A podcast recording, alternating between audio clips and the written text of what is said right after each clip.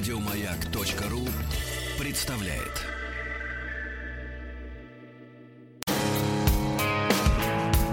Сергей Стилавин и его друзья.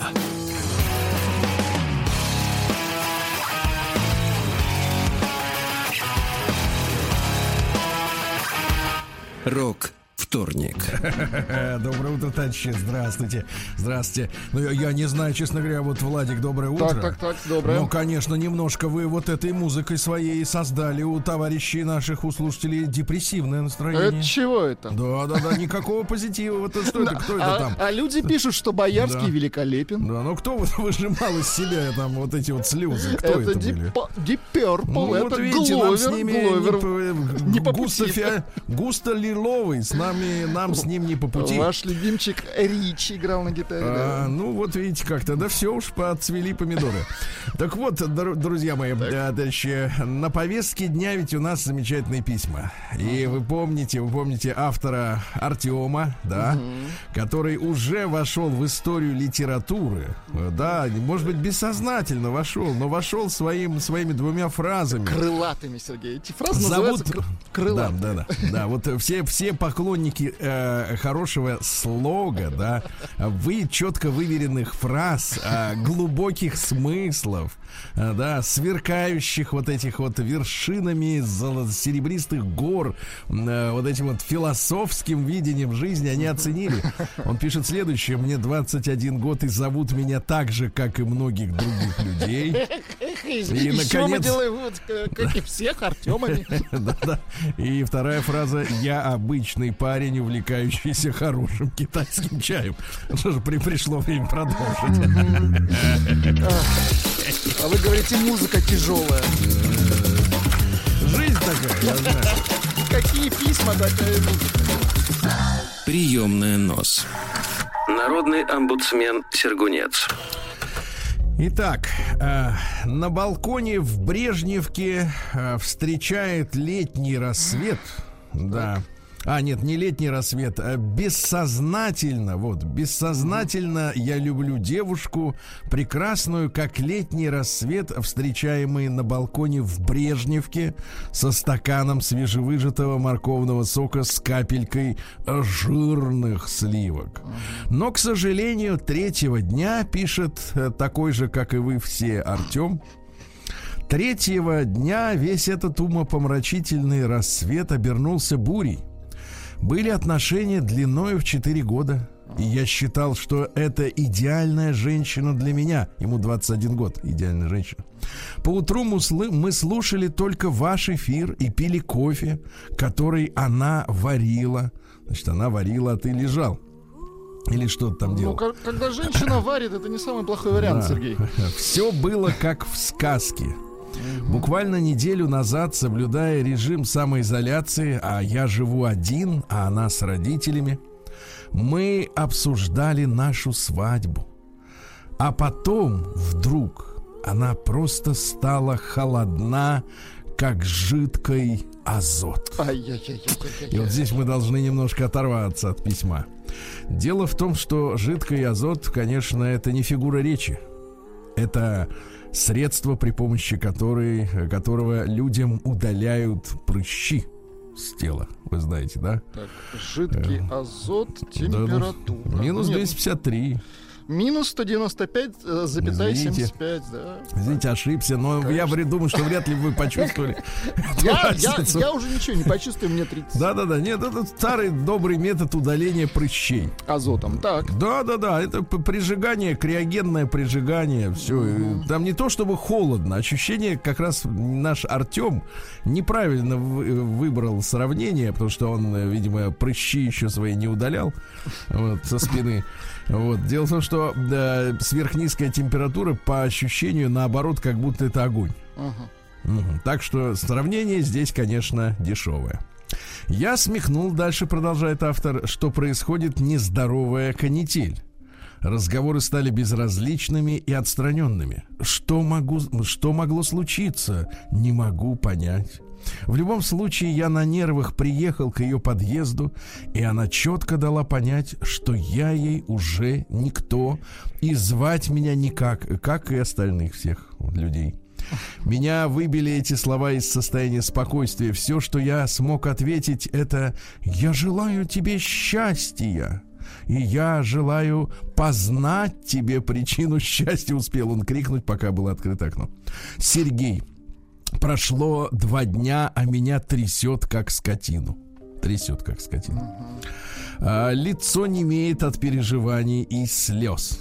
Собака а какая Там, такая собака? Просто написано вот в запятых собака. Что он себе позволяет? Да, льются сами по себе. Не знаю, как жить дальше. С превеликим уважением, ваш регулярный слушатель. Ну, как мы теперь понимаем, Артем. Да. Как и мы. Дорогой, как и, как и многие из нас, Артем. Нет, дорогой наш тезка. Вот да. так говорить. Дорогой Артем, что случилось? Э, ну, вы знаете как? Э, что случилось? Пора начинать жизнь заново, mm-hmm. да, к, сожалению, к огромному сожалению. Дело в том, что э, человек в 17 лет и в 21 это разные люди уже, понимаете? Вот другие ногти.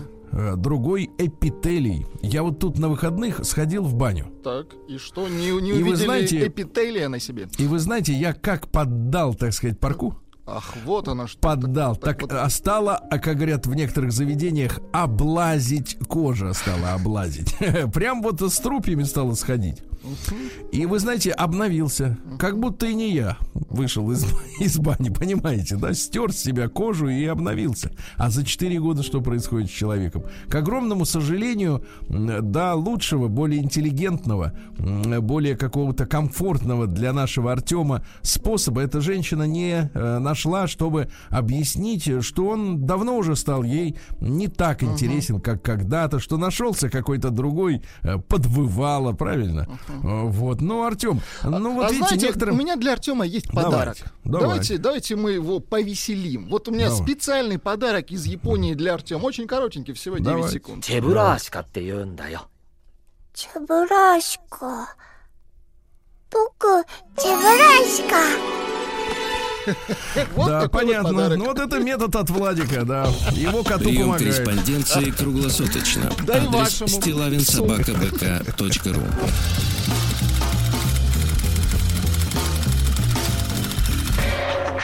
Фамилия Стилавин 2 Л. Ну, буквально след, следующее. Ну, Артем, могу сказать, что да, к сожалению, девушки бывают такими же жестокими, как и мы, мужчины. Как и мальчики, да? Да, к сожалению, да. А, дело в том, что они только прикидываются хрупкими и ранимыми и так далее. А на самом деле это все маскировка. Они такие же бывают вот жлобы, как и мы. Когда им неинтересен становится человек. Да, редко кто находит в себе действительно силы а, сохранять интеллигентность. Я вот тут сегодня, знаете, прочел новость, что наших доблестных полицейских хотят обязать, обязать угу. отказаться от предметов роскоши и заставить их не использовать мат э, так сказать, вот, в деле это инструмент, как на, не нет, ну, а, как, а, как вы машину, же... а как вы машину собираетесь на ходу нет, остановить? Нет, ну? нет, когда сотрудник... Нет, машину остановить можно при помощи гаубицы, это понятно. Но нет, нет я имею в виду, что... Мат останавливает. Погодите, это и мат, и предметы роскоши, это инструмент. Вот смотрите, если, во-первых, человек обращается к вам с матом, так. значит, вы уже понимаете, что вы э, как бы имеете дело делаете... с сильным, мужественным нет, человеком. Что да, что-то не так делаете. Нет, нет, нет. Во-вторых, вы все сразу понимаете. А во-вторых, когда он, например, облака накачивается на ваше открытое стекло рукой, а на руке бреге, или, например, Улис Нардан, uh-huh. то вы понимаете, что ваши это вонючие 300 рублей, они здесь не решают ситуацию. Понимаете? Что его мат работает, вы понимаете? Да, не, все, что это, что это вы попали, это попадос, этот день не задался сразу. Все, ну я, я считаю, что это, конечно, лишние примеры. Они помешают работе. Так вот, Юра из Королева иногда нам позванивает, знаете, с таким характерным голосом, что он как бы немножко на отдыхе. Mm. Приветствую, да, приветствую, Сергей Валерьевич. Тут три строчки всего. Приветствую, Сергей Валерьевич. Неоднократно вам звонил. Вы в курсе, что я разведен, что я отдыхаю сейчас от женского пола. Но моя бывшая жена, как только выпьет, так. начинает мне названивать. Я уже ее отправлял на три буквы. Она не понимает, что делать. Подскажите, надеюсь, прочтете это завтра в утреннем эфире. Он вчера писал, бедный, страдая. Вот, Владик, ваш совет. Вот человек не понимает. Не давать бывшей жене пить. Ну, дорогой Юра, если вас что-то с женой связывает более чем э, э, номер телефона, который есть у нее в ну, записной сменить, книжке. Конечно. Да не то, что сменить, там чер- черный список есть, в принципе, отбой и все. Ну, и да. пусть она вам больше не звонит. Да, ну переходим к серьезному письму. Прием корреспонденции круглосуточно. Адрес стилавинсобакабк.ру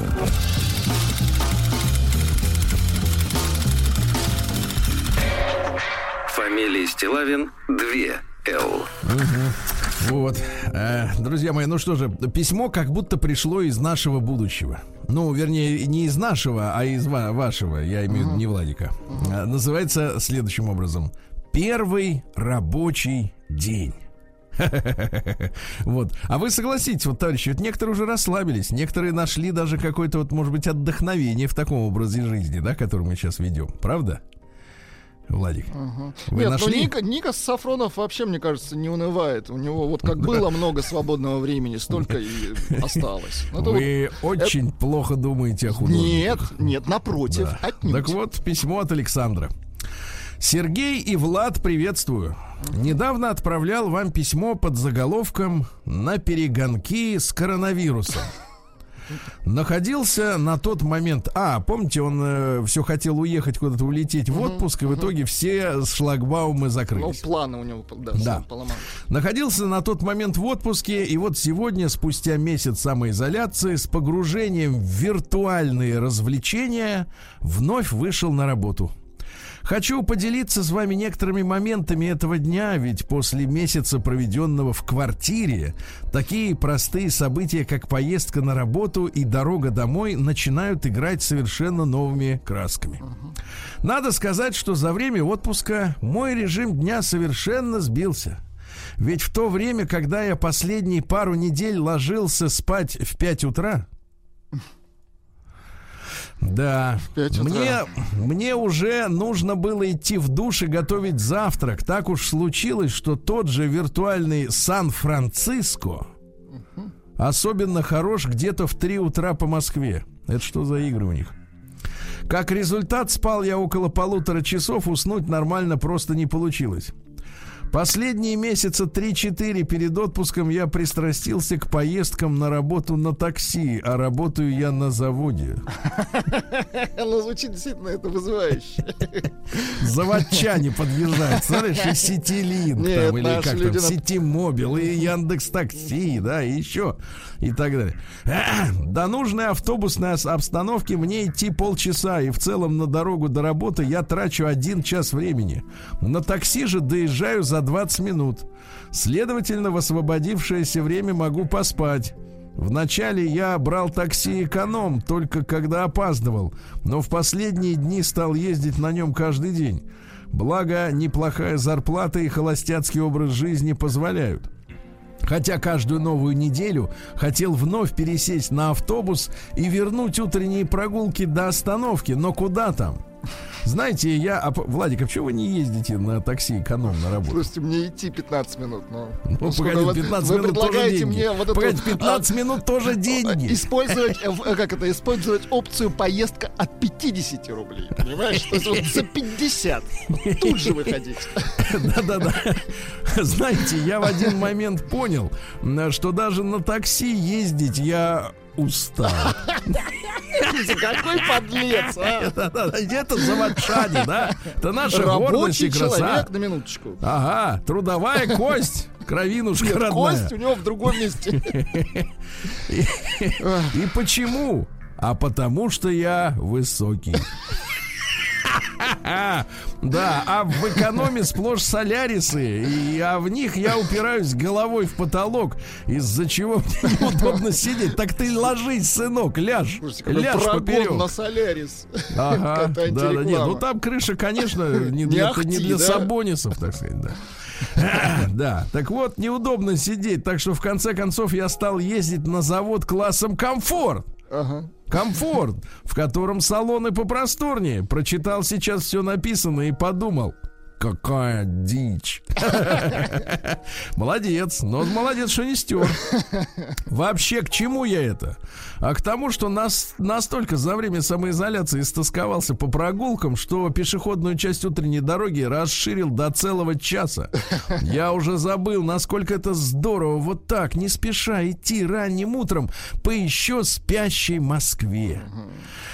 На самой работе я спокойно, там письмо только начинается, только разгорается костерок в печи. Э, на самой работе я спокойно отнесся ко всем введенным санитарным нормам и к изменению самого рабочего процесса. А вот к чему я отнесся уже не так спокойно, так это к тому, что штаны так, так, так. От комплекта моей спецодежды сели на меня как влитые и уже не требуют ремня для их поддержки. Впервые в жизни я поправился, откормился за 4 недели и надо возвращаться в былую форму. Но он же перестал ходить как раз, естественно. Он перестал вообще что-то либо делать. Да, двигаться. Дорогу домой также решил растянуть. Решил проехаться на метро. Вот. Смотрите, он не, не ищет легких путей. Да, теперь внимание. Подъехав к метрополитену, я так понимаю, на такси комфорт-класса, на, а нет, на выходе из автобуса так. шедшую передо мной девушку остановили двое полицейских и вежливо попросили предъявить цифровой пропуск. Так, так, так. А, да. Интересно, как проходит выбор объекта для проверки. Ну, это, знаешь, автомобилисты знают, как проходит там объект. Там глаз наметан. Как говорится, шельму издалека видим. Купив по дороге ко входу в метро сэндвич э, у бородатого америкоса, я спустился в переход и, встав перед дверьми на станцию, не торопясь, съел свой скромный ужин, вспомнив уже позабытый за месяц вкус дешевого американского фастфуда. В метро идущего за мной молодого парня остановили и попросили показать все тот же цифровой пропуск. Интересно, стаканчик с кофе в руке прибавляет шансов, что меня не остановят? Думаю, на неделе раз или два я все же достану смартфон с заветным кодом. Путь домой был приятен еще и потому, что я обращал внимание на всякие мелочи вокруг, невидимые для глаза в обычное время, недоступные, когда все внимание приковано к смартфону в городской суете обычных дней. Я зашел в торговый центр в тот самый крупный магазин с зеленой вывеской. Какой же он большой! Сколько в нем еды! Не чита ближайшему к дому обычному продуктовому магазинчику. Ну что ж, товарищи, завтра продолжим чтение. Слушайте, я напомню, отлично, отлично. Я напомню, это ли, настоящая литература, называется «Первый день э, на работе». это вам только еще предстоит. Многим из вас, многим из вас, да, вот так. День дяди Бастилии пустую прошел. 80 лет со дня рождения. Ух ты, а ей уж 80. Разный, каждый ну что ж, товарищи, сегодня у нас, как говорится, 28 апреля, и сегодня замечательный праздник, дорогой ты мой Владик, так. потому что День работников скорой медицинской помощи. Ура, товарищи! Ребята, э, и, и девушки, и женщины, и мужчины, мы вас искренне поздравляем, любим. Вот спасибо вам за ваш труд. Вот никогда, никогда не относились к нему пренебрежительно, всегда его ценили. Сейчас, я думаю, уже, так сказать, окончательно те, кто, может быть, недооценивал, уверовали в то, что действительно ваша работа очень-очень нужна. Спасибо вам большое. Сегодня Радоница. Это день поминовения усопших, Владик. Uh-huh. Да, да. А день всемирной химической безопасности. Химической? Да, да, да. Uh-huh. Вот, а вы вот руки протираете? Я здесь все протираю. А вопрос в том, чем? Да, да, да. Дальше отличный праздник. Слушайте, это, это просто... Я не, не думал, что такое существует, но такое есть. День победы афганского народа в джихаде. Вот это, это жесткий, да. жесткий праздник, да. Э, Всемирный день охраны труда. Хорошо. Вот вас надо охранять, понимаете, Правильно. от труда, потому что вы можете наделать делов. Вот, ну и пудов день сегодня. Дело в том, что пчеловоды осматривают пасеки и амшанники, проверяют, здоровы ли пчелы. Слушайте, я тут прочел новость сумасшедшую. Значит, сейчас же автопроизводители продажи стоят. Значит, новость от Роллс-Ройса. На пасеках Роллс-Ройса трудятся 250 тысяч пчел. Гениально. Звучит просто отлично, гениально. Да. Да, мне кажется, это поможет людям, которые вот хотят э, отслюнявить 43, нет, сейчас уже, наверное, 50 или, может быть, даже 60 миллионов рублей за автомобиль. Они будут ехать и думать, да, пчелы поработали думать на совесть. о пчелах. Да. На пуда обычно распускали почки калина и рябина. Из них готовили целебные настои. Рябиновка, да, вот Ай, помните? Исцеляет, кстати, не только то, что вы думаете, Вообще но и зубную исцеляет. боль. Даже зубную животных. боль. Да, вот, пожалуйста, например, приговаривать надо следующее. Погрызть надо, если болит зубик, погрызть рябинку и приговаривать во время грызни. Рябина, рябина, вылечи мои зубы, а не вылечишь, я тебя всю изгрызу. Да, да, да. Однако после этого употреблять ягоды с дерева было нельзя, иначе а. боль вернется, вернется в зубы. Ну, вот такие такие вот праздники всегда. Праздник каждый день. Так, ну что же, в 1442 году Эдвард IV родился. Это первый английский король из династии Йорков, и он захватил престол в ходе знаменитой войны Алой и Белой Розы. Угу. Да, это вот конфликт между знатью. Нам важно, что понимать э, в связи с этой войной. Так. Что самые доблестные, самые честные, самые смелые аристократы, которые сами ходили в бой, угу. Они все были перебиты в ходе этих э, войн. Понимаете? И остались самые гнусные, трусливые, мерзкие борьбы твари. за власть, да? Просто... Мерзкие твари остались, да, те, кто хотел выжить, и, со... и таким образом, ну а потом, собственно говоря, им на подмогу пришли немцы и стали ими править. Так что, ребята, у кого-то, если есть иллюзии, что вот это британская корона, так на, на посту у них немцы. Это вот э, что Чарльз немец, что королева. Все немцы, да, да, проверьте по, по бумагам. В 1503 году состоялась знаменитая битва при Череньоле. Это первое в мире сражение, которое было выиграно при помощи порохового стрелкового оружия. Mm. То есть все, что было до этого, там луки, стрелы, арбалеты, вот все там, там на, в натяжечку, да, где? Mm-hmm. Копия. Одно, значит, там история такая, что французы, дрались французы и испанцы. Они перед этим, вот прямо накануне, вместе нагнули неаполитанского короля. Так. А после этого испанцы говорят, а теперь, говорят, значит, как, как говорится, э, Сицилия наша. Uh-huh. А вот, э, ну и, соответственно, французы возбухли, говорят, как ваша? Мы тоже участвовали. вот, ну и в итоге, соответственно, э, испанцы заняли оборонительную позицию на горе. Uh-huh. И, и при этом они, смотрите, придумали, их руководство придумали вырыть защитный ров и грунт из этой ямы отбросить вперед. То есть получился бруствер от uh-huh. э, стрел, от пуль, да. Uh-huh. То есть тоже вот фортификационное сооружение новое. Ну а в итоге тяжелое поражение у французов. Они потеряли 2000 человек, а испанцы всего 500. Видите? А после битвы впервые э, вышли все на общий молебен. Так. Понимаете, да? Потому что все, кто дрались, они были христианами, надо было их как бы проводить. Угу. Вот, они культурно вышли, только убивали друг друга, вот уже вышли и молятся. Хорошо. Да. А в 1545-м все вообще день открытий. Ли Сун Син родился. Это корейский флотоводец, это знаменитый эм, э, вообще значит, руководитель военных, который не проиграл ни одной морской битвы, а всего их провел 23. Uh-huh. То есть фактически э, корейский Суворов, так сказать, э, фигурально выражаясь, да? Uh-huh. Так вот, сконструировал в первые в мире броненосцы. Они назывались броненосцы Кабуксоны. Или, если перевести на русский, корабль-черепаха он придумал обвешивать корабль металлическими пластинами.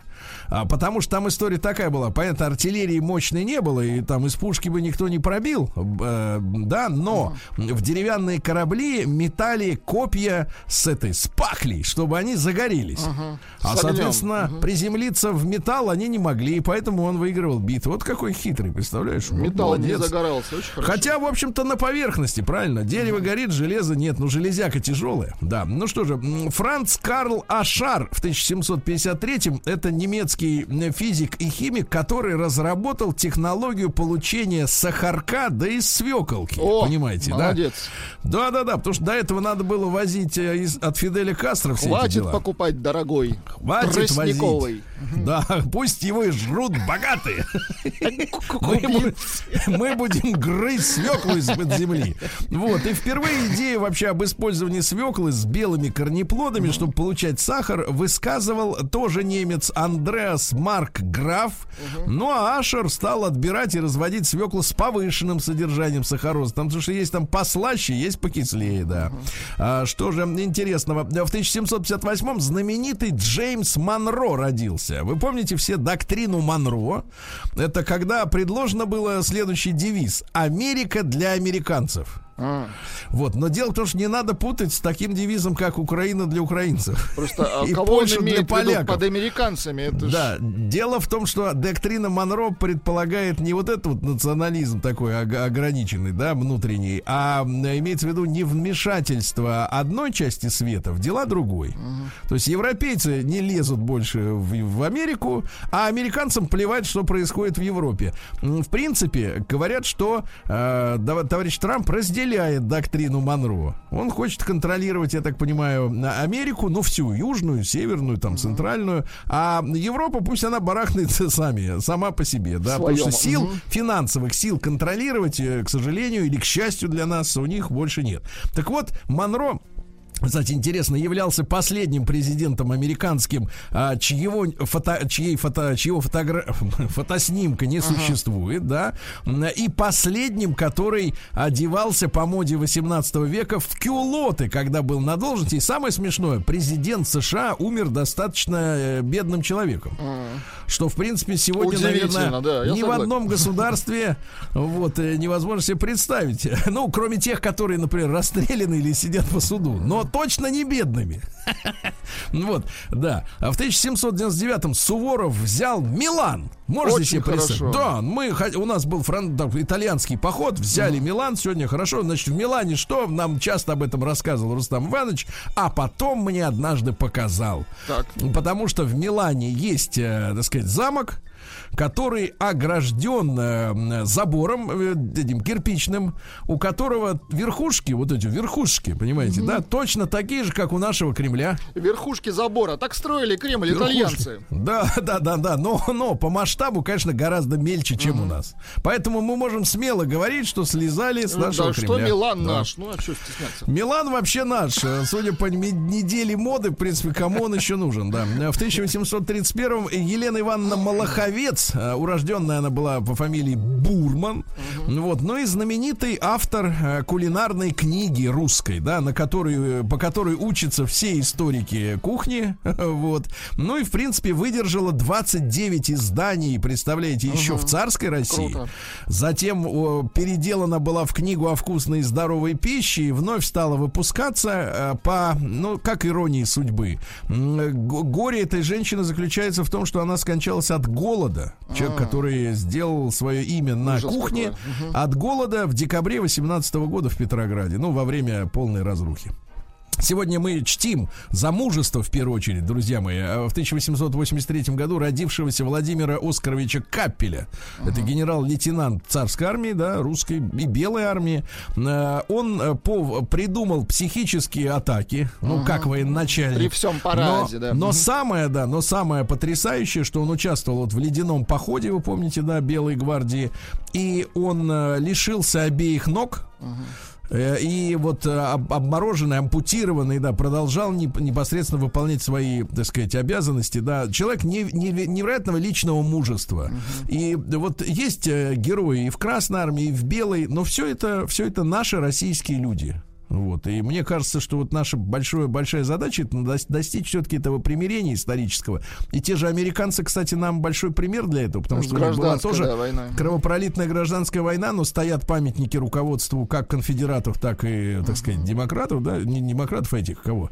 Северян, да, северян. Вот. И люди, люди примирились. Это, это важно для здоровья психического нации, естественно. И в 1889 родился португальский диктатор Антонио Салазар. Ну, на слуху это имя. Он правил до 68 года. Э, вот, значит, цитаты из Салазара следующие. «Э, абсолютная власть может существовать, а абсолютной свободы не бывает. Так. Ну и, наконец, считаю создание широкой элиты более срочным делом, чем обучение всего населения населения чтению. Ибо большие национальные проблемы должны решаться не проблемы, не народом, а элитой. Ну, ну, так вот подумал он, да. И в 1891 учрежден образец русской трехлинейной винтовки. Шикарная, я вот Очень доложу хорошо. вам, винтовочка, да. День дяди Бастилии пустую прошел. 80 лет со дня рождения. Ух ты, а ей уж 80. Разный, каждый ну а что касается, товарищи, трехлинеечки-то нашей, да, так. которая служила верой и правдой и в советское время, и даже во время э, Великой Отечественной войны, в общем, один из прекрасных образцов оружия, надежный, главное. Так вот, можно было убивать врага-то тремя способами, Владуля. Ну потому какие? что, во-первых, э, выстрел, потом штык и приклад. Понимаешь, вот так вот. Очень все. удобно, да. Да, в 1800, со всех сторон вещь. С 1891 году родился Борис Михайлович Иофан. Это знаменитый архитектор народный архитектор. Ну вот смотрите, во-первых, он построил жилой комплекс, э, так называемый, помните, дом на набережной, это дом правительства серого цвета по диагонали напротив Кремля как бы те, которые работали, они жили напротив, да, переходя мост. Но там история такая, что специалисты говорят, что между квартирами так. существуют специальные коридоры. И у этих коридоров есть возможность, как бы, ну тогда не было жучков, да, подслушивающих. Можно было послушать, что там в квартире, как говорится, говорят. Потом зайти уже с парадного входа и спросить человека. Значит, дальше. А один из последних его проектов Иофана это комплекс 16-этажных этажных домов на Щербаковской улице в Москве. И он также спроектировал квартиры для одиноких людей. Это, э, представьте себе, одино, однокомнатные квартиры так. общей площадью, внимание, 11 квадратных метров. Жесть, конечно. Ну, да. там есть все. Там и кровати, и все антресоли. в одном флаконе?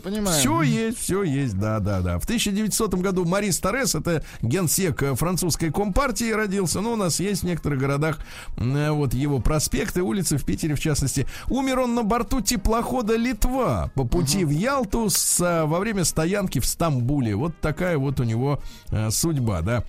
В 1902 году Валентина Александровна Асеева, детская писательница, Васек Трубачев, вот э, не помните, был И его герой? товарищи, конечно, помню. Да, вы помните, вот видите, а вы как бы один из них, мне кажется. Вот у вас такое Я личико тру... достаточно Владислав Трубачев, хорошо. А вы Трубачев. Сергей Трубачев. А вы все Трубачев. Конечно. А в 1907 году Зоя э, Воскресенская родилась и разведчица замечательная, которая много лет э, была нелегалом, я так понимаю.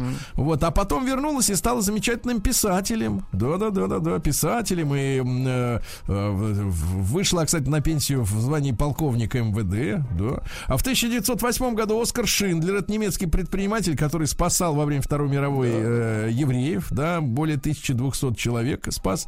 А в 2014 году в Штатах запатентован кондиционер, ребята. В каком году еще раз? 14 год, накануне Первой мировой войны, Ферруччо Ламборгини в 16 uh-huh. году, но ну, начинал с тракторов, вы понимаете, но у нас есть большая программа Брендиатина легендарная. Угу. Вот, ну и от тракторов он перешел э, к гоночным автомобилям, и а Феррари над ним все время смеялся, потому что говорит, ах ты тракторист, uh-huh. да. А сегодня у нас э, в 23-м году Гарольд Регистан, родился поэт-песенник, да. Uh-huh. Вот, и Людмила Зыкина исполняла песни на его Может стихи. Быть, э, да, и Москве... соавтор, соавтор слов гимна Советского Союза, uh-huh. кстати говоря, да. Есть у нас? У нас есть. Магомаев, Голубая тайга, это как ну, Да, давайте, конечно. Завтра снова дорога, путь нелегкий с утра. Очень хорошо. Очень да. хорошо, да. В 23 году компания Ford ввела платежи в рассрочку для покупателей маленьких машин. Uh-huh. То есть, если покупаешь маленькую машину, тебе рассрочку, а не кредит, то есть не надо платить сверх, да. Доната Сабаниониса, добрым словом вспомним, литовского актера, и никто не хотел умирать, и мертвый сезон, Хороший, да. да. А озвучивал его всегда Шурик. Шурик, Шурик, да. Uh-huh. Харпер Ли в 26 году, американская писательница, но вот убить пересмешника. Да. Ну вот фильм такой. Все знают, был. но никто не читал. А, все знают фильм, но никто не читал. Согласен, согласен. А, Юрий Витальевич Волынцев, актер замечательный в театре имени Вахтангова в 1932 году. Саддам Хусейн, вождь э, иракского народа родился сегодня. Да? Саддам, мы помним тебя, Саддам. Вот, э, да. Вы, американцы, что он говорил-то? Вы, американцы, вы обращаетесь с третьим миром приблизительно как иракский крестьянин со своей невестой. Три дня медовый месяц, а потом марш в поле. Вот. Или, наконец, если вы хотите контролировать мир, вы должны контролировать нефть. А для этого одно из главных условий сломить Ирак. Ну, в общем-то, они это, в конце концов, и сделали, да?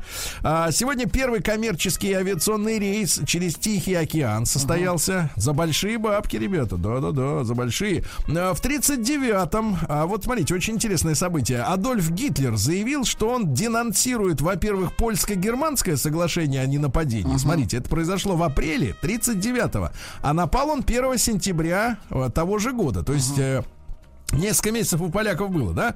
И англо-германское морское соглашение. Вот это самая важная бумага, ребята. Э, иногда нашим, э, наши, значит, либералы и всякие прочие вот эти вот ребята говорят, что Советский Союз в лице Сталина, Молотова, Риббентропа заключил вот этот секретный пакт, который разрушил мир в Европе, и фактически поэтому Сталин отвечает за начало Второй мировой войны и так далее. Ну, вот, вот вся ересь, да? Так вот, на, на, кто разрушил-то? В 1935 году британцы сепаратно от всей остальной Европы заключили заключили с, с Гитлером договор, uh-huh. который позволил э, немцам нарастить э, 35% э, от э, всей британской э, мощи флота uh-huh. свой германский военный флот. Потому что по Версальскому договору после окончания Первой мировой войны немцам запретили иметь мощную армию, да, uh-huh. и мощный флот. Так вот, британцы в 1935 году разрешили сепаратно совершенно, да, Гитлеру наращивать, начать свою военную мощь. Я смотрю, фактически именно англичане, да. именно англичане и разрешили Гитлеру копить э, военную силу. Вот это факт. А кому тогда, получается, было выгодно вооружать Гитлера? Вот видите, опять англичанам. В 1945 году а, сегодня Красная Армия начала штурм Рейхстага. И вы uh-huh. помните, что 30 апреля, сегодня 28 а 30 а, Красный Стяг водружен на купол. А сегодня в 1945 году казнены итальянский диктатор Бенито Муссолини и его любовница Клара Питаччи. Uh-huh. Кстати говоря, из, аристокра... из аристократов Клара-то была, uh-huh. да. И она в детстве, вернее, в юности писала ему письма, в любви признавалась. А письма до него не доходили, оседали в канцелярии. Представляете, да? А потом их подвесили вверх ногами. Обратите внимание на фразу. Не за ноги. Угу а вверх ногами, дорогой Владик. Да, да, да.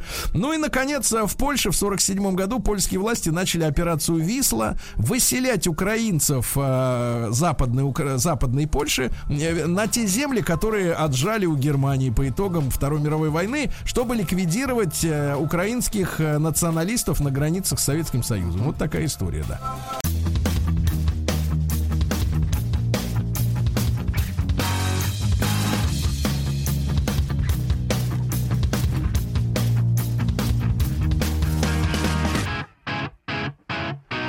Сергей Стилавин и его друзья. Рок вторник. Да, друзья мои, рок вторник самый настоящий, и мы продолжаем следить за тем, что происходит в Омске прямо сейчас. Какой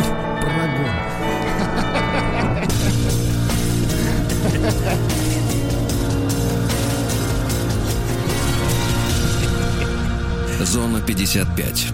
Ну так обычно вот эти тележурналисты. Ну, это хорошо, говорят, что вам да. стыдно. Это да, нет, это абсолютно за других стыдно, за других.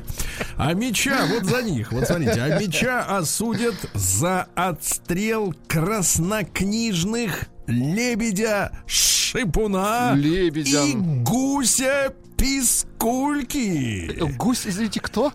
Гусь Пискулька. Найдите, пожалуйста, найдите. Наверняка в Ютубе есть звук. Звук гусь Пискулька. Да. Вот так вот. Омский лагерь попал под уголовное дело, подарив подрядчику 90% закупленной для ремонта домов э, древесины. Э, за выходные на кладбище пытались прорваться 600 живых амичей. Но у них это не вышло, да-да. Амич развел костер во дворе дома и сжег крышу у бани. Да. А вот, ну что же, э, а Мич ночью вез странный груз, но не сумел 20 тысячами рублей подкупить инспектора ГИБДД. Видишь, не поддался на чары. Что, нет пискульки? А, мелкий гусь э, получил такое название за неприятный писк, издаваемый в полете. Ну, неприятный, знаешь, знаешь стейк, а стейк не, не, не, как, стейк молчит. Значит, мэрия... стейк. Да, гусь, знаменитые гусиные омские стейки. Из мелкого гуся. Э, да, ну, можно парочку взять. А двое мошенников орудовали по всей России, но в Омске Омске покупали айфоны. Подлецы. Да. А Амичка прокатилась на такси за счет лжебанкира, чтобы отдать ему все свои последние 650 тысяч рублей. Господи, когда же это закончится? Во время коронавирусной самоизоляции омского парикмахера поймали за стрижкой клиента, то есть на живца взяли, так сказать, парикмахера. Вот, а в центре Омска фура провалилась в огромную яму. Вот, фура целиком целиком ушла с колесами вместе, да. Под землю. В Омске рыбак поймал в озере рыбу со странными белыми наростами на теле. Так, так, так. И теперь спрашивает остальных, можно ли ее есть, или наросты надо выдрать щипцами. На, наросты лучше срезать. Наросты надо срезать до самой, до самой сердцевины. До самой рыбы, вот так. А фраза следующая. В теплые, омск, э, в теплые выходные амичи массово перелазили. Угу. Не перелезали, Владик. А Перелезать это раз, как, как, например, Исинбаева. Раз, и уже там. Нет, они перелазили через заборы, чтобы прогуляться в парке. Это он? Это писклявый, да. Гусь, нормально, да, нормально. Дует. нормально. Вот. Ну и, наконец, ужасное мерзкое сообщение. ну Амичка два месяца платила за уже давно погашенный кредит. Вот Сволочи, варье.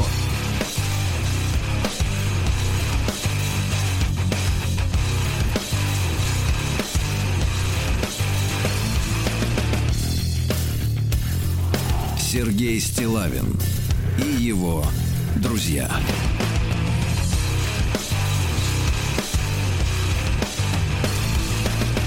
Рок вторник. Ну что же, э, друзья мои, Саддам, знаменитым Саддам нашего Крыма, э, которым, которые повредили заморозки, угу. новая нечисть угрожает. Их готова добить мохнатая Аленка.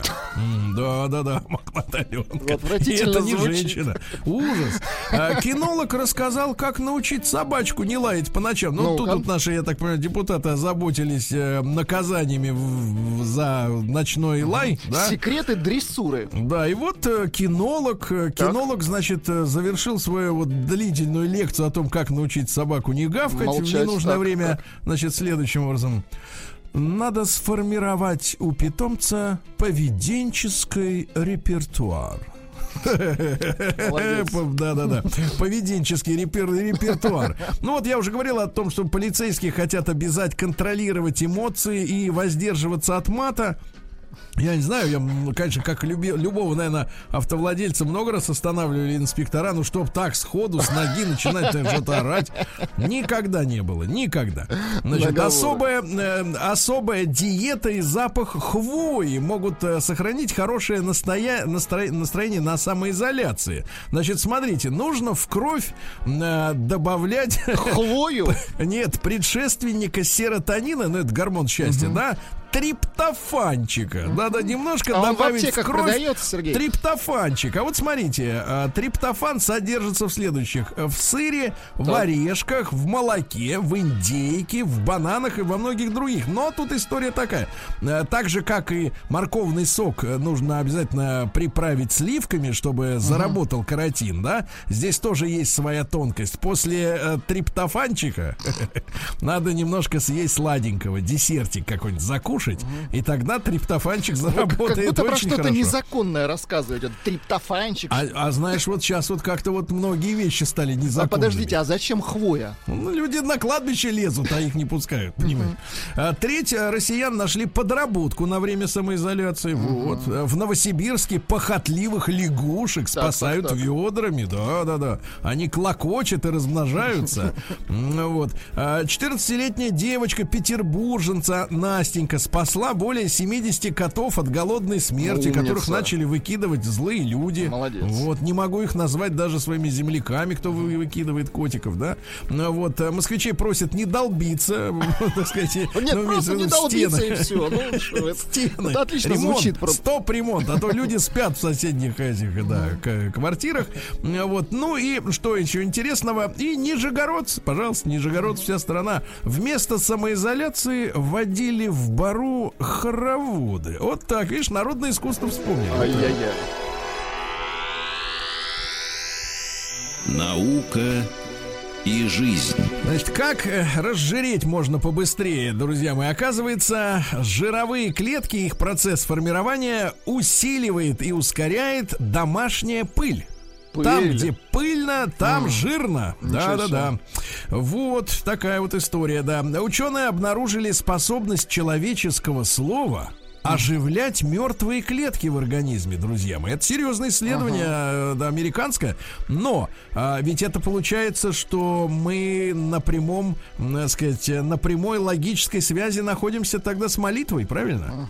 Ну и вообще с таким, с ярким, э, пронизанным э, вдохновением, воодушевлением, умным словом. Вот обратите на это внимание. Да. Российские ученые заставили табак светиться в темноте. Вопрос один. Зачем? Вот зачем им это надо? Да. Э, у бактерий обнаружили коллективную память. Вот они все помнят, все помнят, заразы. А ученые объяснили, что заставляет вас чесаться, когда чешется. Ну-ка. Так вот, оказывается, что у почесывания существует эмоциональная компонента зуда. Вот. Ну и пару сообщений буквально. Стало известно, почему после близости возникает чувство жалости так. Сожаление. А мужчину жалеет, потому что раньше с этой женщиной ничего не делал. А женщина, потому что, потому что сделала это с этим мужчиной и жалеет о нем, да. Ну Прекрасно. и наконец, ну и наконец, что же? Э, да-да-да. Э, эксперты выяснили шкалу э, кошачьих гримас. Так. да, да, да, да, да. Вот. Ну и э, переработку и сортировку мусора придумали древние римляне. Ничего вот, себе. уже давно, да. Все, все до нас придумали. Новости капитализма. Капитализм. Ну что же, в э, Венецию уже заплыли осьминоги, друзья мои. Поздравляем. Вот, все хорошо. В Туркмении бюджетницам э, вновь запретили маникюр и накладные, то есть приклеенные к, э, к лицу ресницы. Хватит вот. врать. Радио Азалтык сообщает. Да-да-да. Вот, а, обесцвечивать волосы, если ты на бюджете. Угу. А, носить накладные ресницы, делать татуаж бровей, ну вот рисовать вот это вот, да. А, маникюр, педикюр запретили. То есть любые украшательства да. женщины, ничего себе. Да, обязаны носить узкие и скромные воротники. Угу. Ага, воротники. Ну, не из норки, браток. Да. А дальше что у нас интересного? А, не поместившиеся в рот э, дешевые накладные зубы огорчили женщину. 30-летняя Сара, а, вот, да-да-да, приобрела что с ним в магазине, так, Сергей? В магазине Amazon за 4 фунта стерлингов, ну, за 370 uh-huh. рублей, а, приобрела накладные зубы, виниры так, так называемые. Так, так. А, приклеила их, а рот-то не закрывается. Какой ужас. А. а жена а, несколько лет заставляла мужа делать уборку по дому с помощью фальшивых сообщений о том, что приезжает арендодатель. Uh-huh Вот, говорит, скорее, скорее, давай убирайся, убирайся, скорее, едут уже, едут, да. В Индонезии дезинфицирующие средства не нравятся дождевым червям, они мрут. Вот, пожалуйста. Ну и пару сообщений. Австралийский дельфин, требующий поцелуев женщин, растрогал незнакомых. Да? Ну, вот. ну и Билл Гейтс. А, посмотрите, это тот человек, который, кстати, связывается сейчас э, с разными биологическими исследованиями и связывается с лабораториями, его имя, которые как раз занимаются подобными коронавирусу штукенциями. Так вот, э, Билл Гейтс, который вроде бы как бы винды придумал, да, и вроде как в компьютерной сфере, ничего подобного. Так вот, он, наконец, рас- открыл рот и рассказал, когда мир может вернуться к нормальной жизни, э, говорит, что никто силой не загонит людей теперь на стадионы и к нормальной жизни не раньше, чем через два года вернется все. Вот так.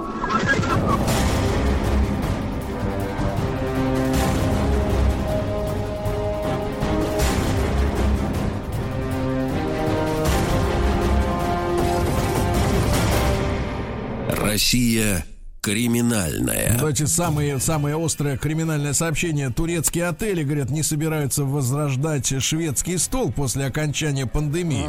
Как же будут питаться россияне? Это криминал. Да. Дальше. А, В Крыму россиянина задержали за то, что он прятал в панцире улиток наркотики. В панцире прятал, да, вот так вот. А, вот россиянин незаконно в Вологде торговал спиртом из окна своей квартиры. А в Элисте водителя оштрафовали за то, что он возил девушек в багажнике. Э, Живых девушек, здоровых, все. А да, в Ленобласти мужчина угнал трактор, но тот заглох через 3 метра. Понимаю, да, да, неумелый. А в мужчина в Москве ворвался в аптеку с пистолетом и сумел украсть, похитить 100 рублей. И пачку масок. 100 рублей, да, да, да, да, да. А в Москве задержали пьяных нарушителей самоизоляции со злой кусачей собачкой. Вот. Ну и что же у нас? А, Якобы утонувший под Энгельсом дайвер Так. Оказывается, таким образом всего лишь скрылся от спасателей и полиции. Да, были, вот были у него для этого поводы. Вот, ну и что же у нас еще интересного? Э, Житель Мордовии забрался в магазин, чтобы выпить и закусить. Это все понятно. Ну и, наконец, э, работник сельхозпредприятия украл 140 коробок семени сахарной свеклы. Вот так. О,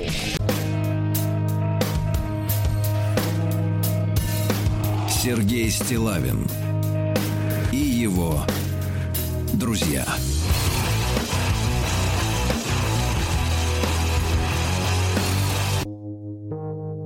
Рок вторник. Это была Сипалча. Ой, господи. Кому-то... На ногу наступили. Ну и сам себе той же ногой наступил, да. А, Так вот, э, пишут люди, э, мед для ушей. Э, Значит, соответственно, под эту музыку крали семя сахарной свеклы. Ну вот, гимн коронавируса. Да, это, друзья мои, сепультура, которую некоторые называют сепалча. Ну, музыка, которая... Да, это вам не Ван Хален, одним словом. Слушайте, ребятушки, эксперты рассказали, э, что продажи э, реальных бумажных книг, давайте честно скажем, вот книгой мы будем называть только вот бумажную книгу. А вот это вот электронное, вот это вот и... Это как будет называться? Суррогат это. А, вот суррогат. Да-да. Так вот, на 42,5% выросли продажи э, сейчас, вот в этом, э, как бы, в эт- этой весной по сравнению с весной предыдущего года. Представляете, 42,5%. Мы вновь возвращаемся, возвращаем себе титул самой читающей нации в мире. Вопрос только в качестве литературы. Что люди читают, да, потому что некоторые кинулись в эзотерику, понимаешь, да. Перечитывая бабу Вангу, как говорится, уже до дыр замылили бы старушку. Так вот, ребятушки, давайте короткий опрос, но честный. Как обычно, кстати говоря. Так вот, а, единичку отправить, отправьте, пожалуйста, на номер э, плюс семь девять шесть семь сто три пять пять три три. Это WhatsApp наш опросник. Э, Единичку. Если вас, честно говоря, вот откровенно тянет читать. Хочется читать книгу. Двойку, если честно, не хочется. Вот другие есть увлечения. Пожрать, поспать, как говорится, там кинишка посмотреть, сериальчик, правильно? Не надо надувать щеки и делать из себя книгачеев. А тех, которые все-таки тянет, ребятушки, поделитесь своими открытиями. Действительно, какие-то э, по-настоящему интересные книги, которые произвели впечатление. Сразу после новостей поговорим об этом.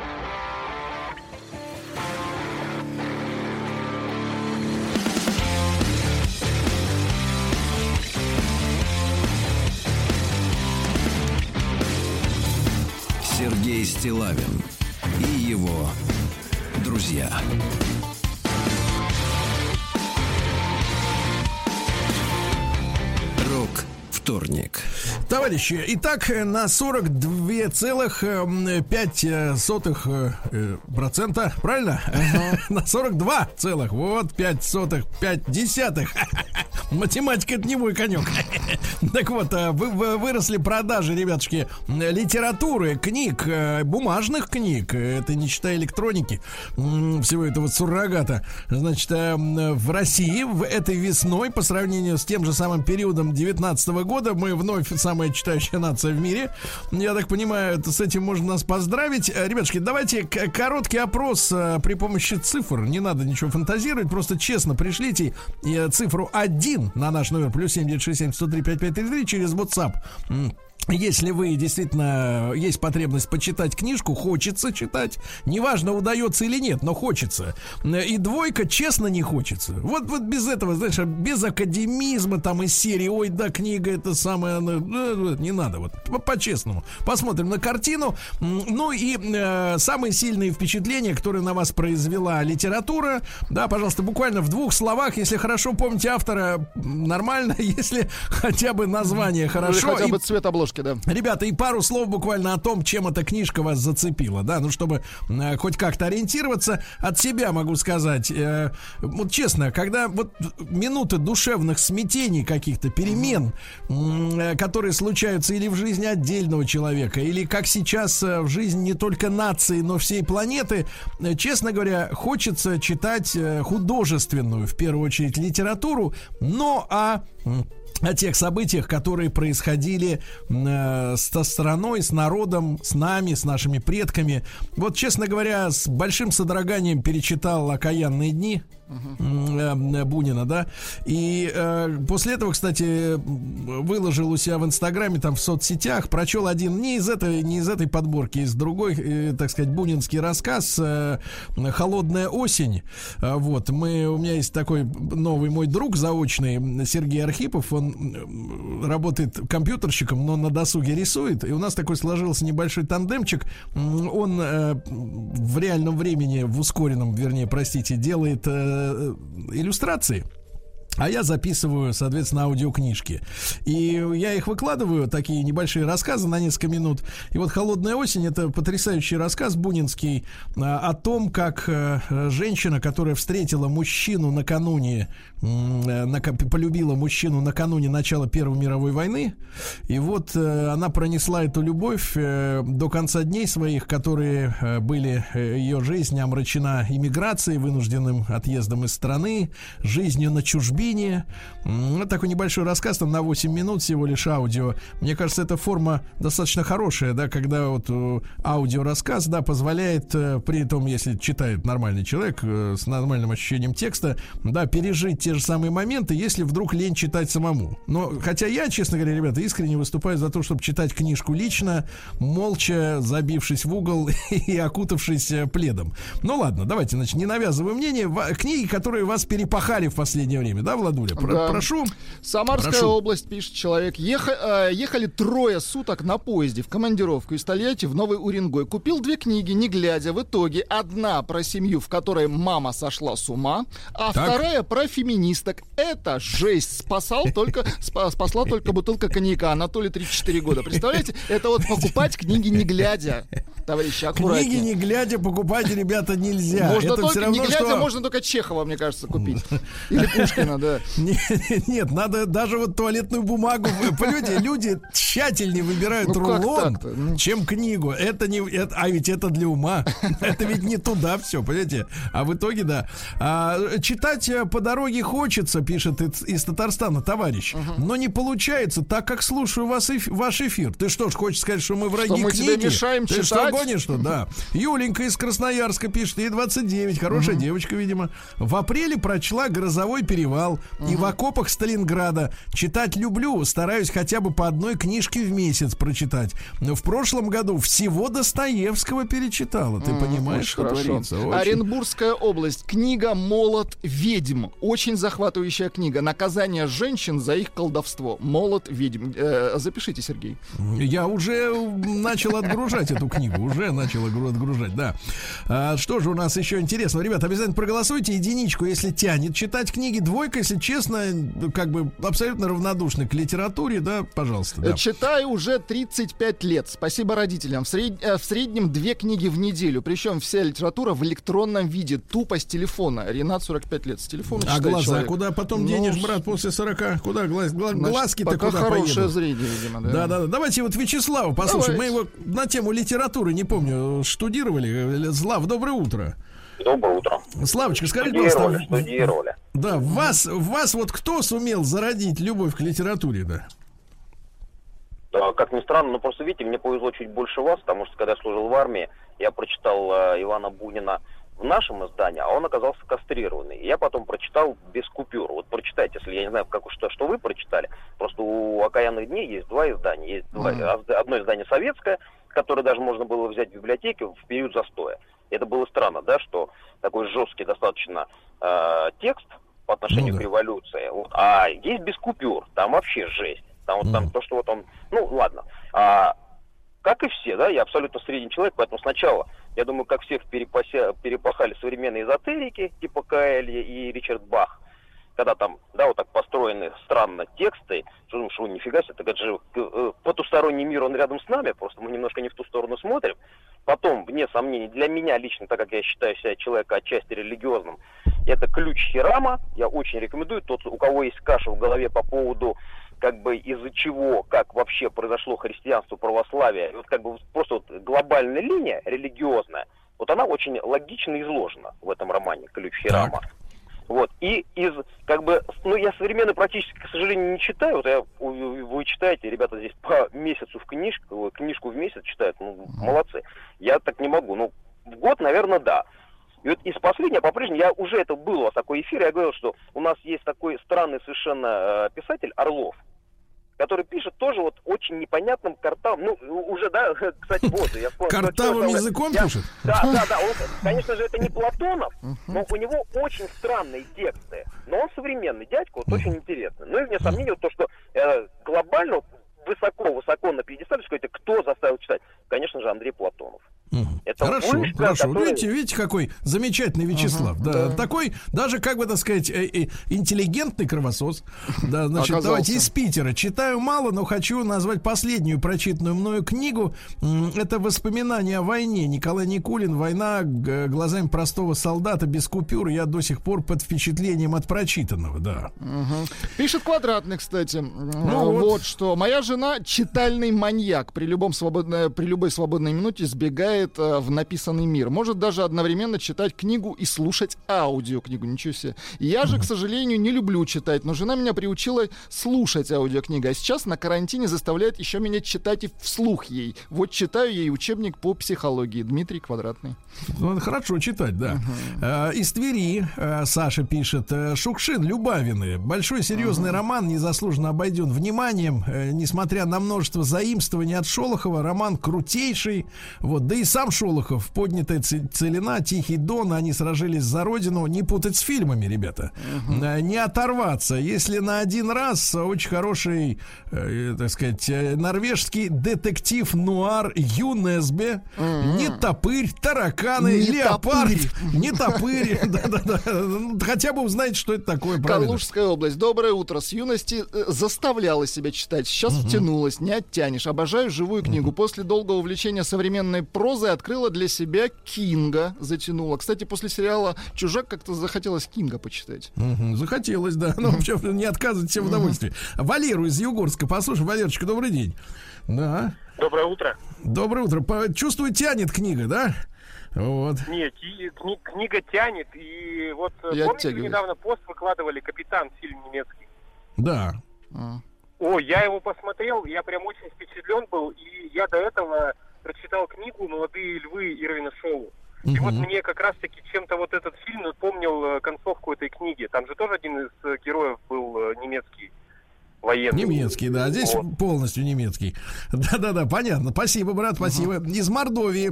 Раньше читал книги... э, раньше, когда работал, времени было мало, и книг читал мало. Можно сказать, почти не читал. А после того, как потерял зрение, времени очень много свободного. Теперь слушаю аудиокниги. А вот интересно, из Москвы. Э, перечитываю сейчас 12 стульев. Не спешите смеяться. А, правда, в электронном виде, но с комментариями. С комментариями, э, поясняющими, над чем авторы смеялись. Потому что действительно, это же э, актуальная Но для того времени современная, да. сатира, да. Мы не понимаем контекста. То есть у нас нет, мы понимаем, конечно, что был Сталин, Троцкий и так далее, но и все, да. А там же были э, персонажи конкретные совершенно. Давайте Ларису послушаем. Она из, э, дозвонилась из Владикавказа. Лариса, доброе утро. Здравствуйте. Ребят, доброе утро, Да. рада вас слушать Да. и всегда Да. вас слушаю. Все-таки Да, хочу пожалуйста. поделиться, поделиться двумя открытиями. Это Далай-Лама «Путь истинного лидера». Значит, Далай-Лама и какой-то европейский известный ученый, философ и бизнесмен.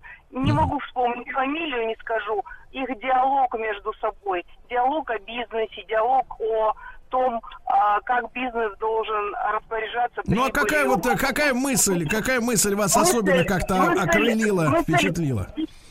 Окрылила такая, что все-таки все, что делается, делается для человека и для общества. И э, никакие там цели бизнеса больше заработать, больше, то есть не имеют смысла и невкусные, если э, это не делается для людей.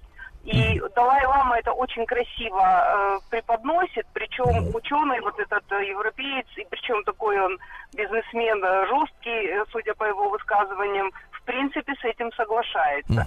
Хорошо, Рекомендую. хорошо, рекомендую. спасибо, Ларис, большое спасибо. А, потрясающий, тонкий и мудрый роман Кадзо и Сигура «Остаток дня». Впервые в истории со- современной мировой литературы описывается образ мыслей и психология слуги. А, главный герой Дворецкий в одном из богатых домов Великобритании в начале 20 века. Видите, впервые в истории. Ребята, литература, которая вас впечатлила на время, за время э, самоизоляции, поделитесь, пожалуйста, рекомендациями. Сергей Стилавин и его друзья.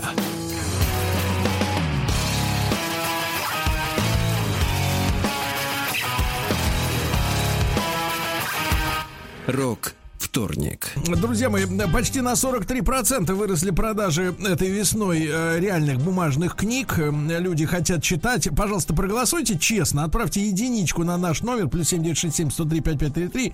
Если такая потребность есть, тянет почитать книжку. Двойку, если честно, другие развлечения радуют больше. Ну, давайте не будем как бы изображать ничего, да? Посмотрим на цифры. Ну, смотрите, а, спасибо большое Сереже из Питера за развернутый такой комментарий. Доброе утро. Последняя прочитанная книга это «Бес» Хьюберта, Хьюберта Селби, автора «Реквиема по мечте».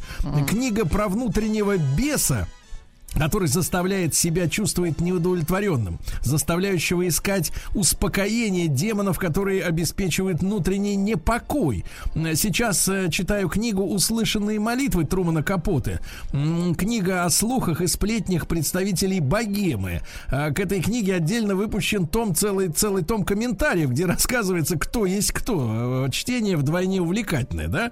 Вот. Пишет девушка Ольга. В последнее время читаю всякую хрень. Недавно недавно прочитала два романа Лукьяненко про зомби. Лу- Лукьяненко уже не тот. Так, ну и не надо, не, не Не, ну надо. это личное мнение Ольги. ну Да, давайте вы. так, все меняются, все меняются. И писатели, и читатели. Давайте Никиту из Самары послушаем. Мы 28. Никитушка, доброе утро. Доброе утро, ребят. Пожалуйста, рекомендуйте.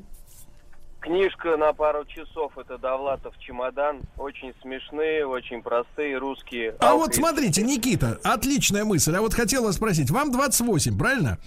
Да. Вы родились после того, как все, что там описано, в общем-то, имело место в нашей жизни. Жизнь там другая. Вам, как человеку э, вот, э, следующего поколения, вы с каким э, ощущением это читаете о той жизни, которой никогда не видели?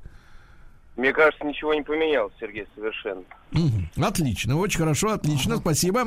Из Мордовии рекомендация Кобо Абе «Совсем как человек».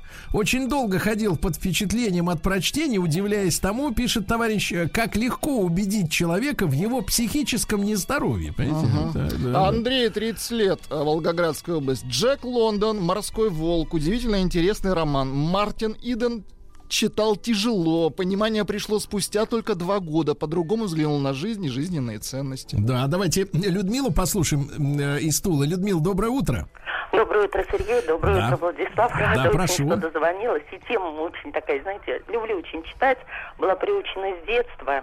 И, ну, без книг не мысли своей жизни. Да. И книги люблю читать. Ну, порекомендуйте, пожалуйста, вот из новых своих открытий что-то интересное. Из новых, а, ну, наверное, так как люблю читать мемуарные, Изабелла Фельдман, Раневская в домашних тапочках, запретные Мгм. мемуары. Почитайте. Мгм. Вы от души посмеетесь и поплачете даже. И Раневская совсем другая. Да, и да. жизнь повернется совсем другой стороной. к вам, спасибо. слово.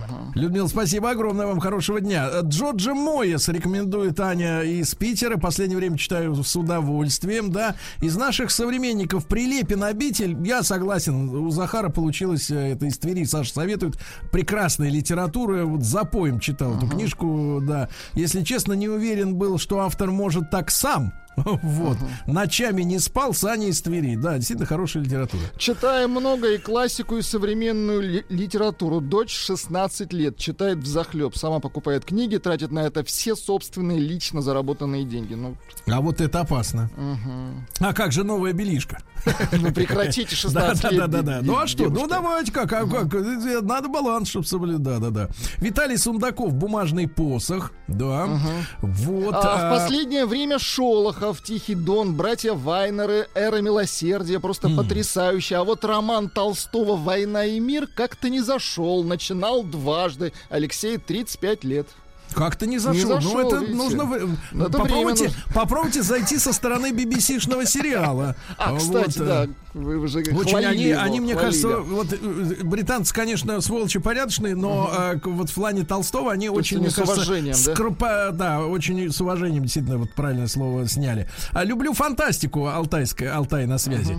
Последнее из прочитанного воспоминания о прошлом Земли Люцисиня. Всегда поражаюсь тому, как можно такое придумать. А вот сегодняшний коронавирус это ерунда в сравнении с тем, что ожидает Земля, если Лю всего лишь рассказывает о будущем. Давайте Егора э, послушаем. Южно-Сахалинск на связи с нами. Егор, добрый день, добрый, может быть, даже, как говорится, послеобеденный вечер. Да, доброе утро. Э, Да. Да, доброе, вам доброе утро. А, Да. Хочу поделиться своим мнением о том, то, что э, сейчас читаю, очень стала близкая тема, э, читаю книжки про войну. Э, вот. Да. Э, и вы знаете, прочитав несколько книг, э, например, э, вот «Непокоренная Березина», очень интересная книжка про то, как белорусские партизаны помогали Мгм. воевать против Да. фашистов. На данный, на данный момент читаю книжку, называется «Зеленая Брама», тоже как в селе под Высоком начиналась вот война, прям вот с самого первого ее Мгм. дня начала. А еще каждый день перед сном читаю сыну книжку, и очень забавный момент сыну, четыре с половиной года. Забавный момент в том, то, что когда он просит почитать книжку перед сном, а я шутливо ему говорю, что читать не буду, начинает э, дуть губы. То есть я считаю, что очень правильно воспитываю Хорошо, ребенка. хорошо, мужчина, хорошего дня, дорогой. Спасибо большое. А вот и- из Нижнего э, э, пишут а, письмо Гоголя к Толстому. О, как вам такое? Себе. Зацепило, что Гоголь предлагает в тяжелые для России времена следующее. Найдите для себя самую последнюю должность и принесите пользу. Да, вот Очень смотрите. зацепила серия книг о судебном антропологе доктор Дэвид Хантер, автор Саймон Беккет. Отличные триллеры, захватывающие до пяти, э, зачитывался до пяти утра. Михаил Санкт-Петербург. Да, э, за а... последние несколько дней прочел э, «А зори здесь тихие» из Астрахани, пишет Ваня, ему 36 а... лет, и в списках не значился Борис Васильев. А потом залпом «Момент истины» в августе 44 действительно сильная книга. Да и фильм неплохой, кстати говоря, Богомолова, да. да. А, вот. Таганрог и... читаю Довлатова «Компромисс. Жизненные ситуации. Гениальный автор». Но он еще да, как да, бы да, нет, с юмором ну, это пишет. Слава, это слава тебе, Господи, как говорится, с, с авторами нам... вот с авторами нам повезло. Прекратите. Да, да, да, с авторами повезло. Ребята, огромное количество ваших рекомендаций. Я не знаю, мне кажется, хочется даже это как-то все скопировать и опубликовать отдельно, может быть, ну, да, ваши советы. А цифры следующие. 82,83 имеют потребность в чтении. Ну, прекрасно же, ребят. Ну, прекрасно. Это есть, есть за что уважать друг друга, правильно?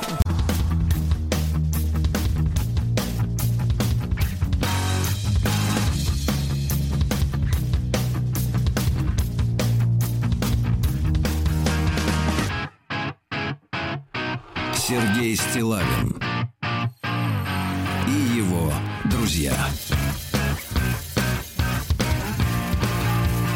Рок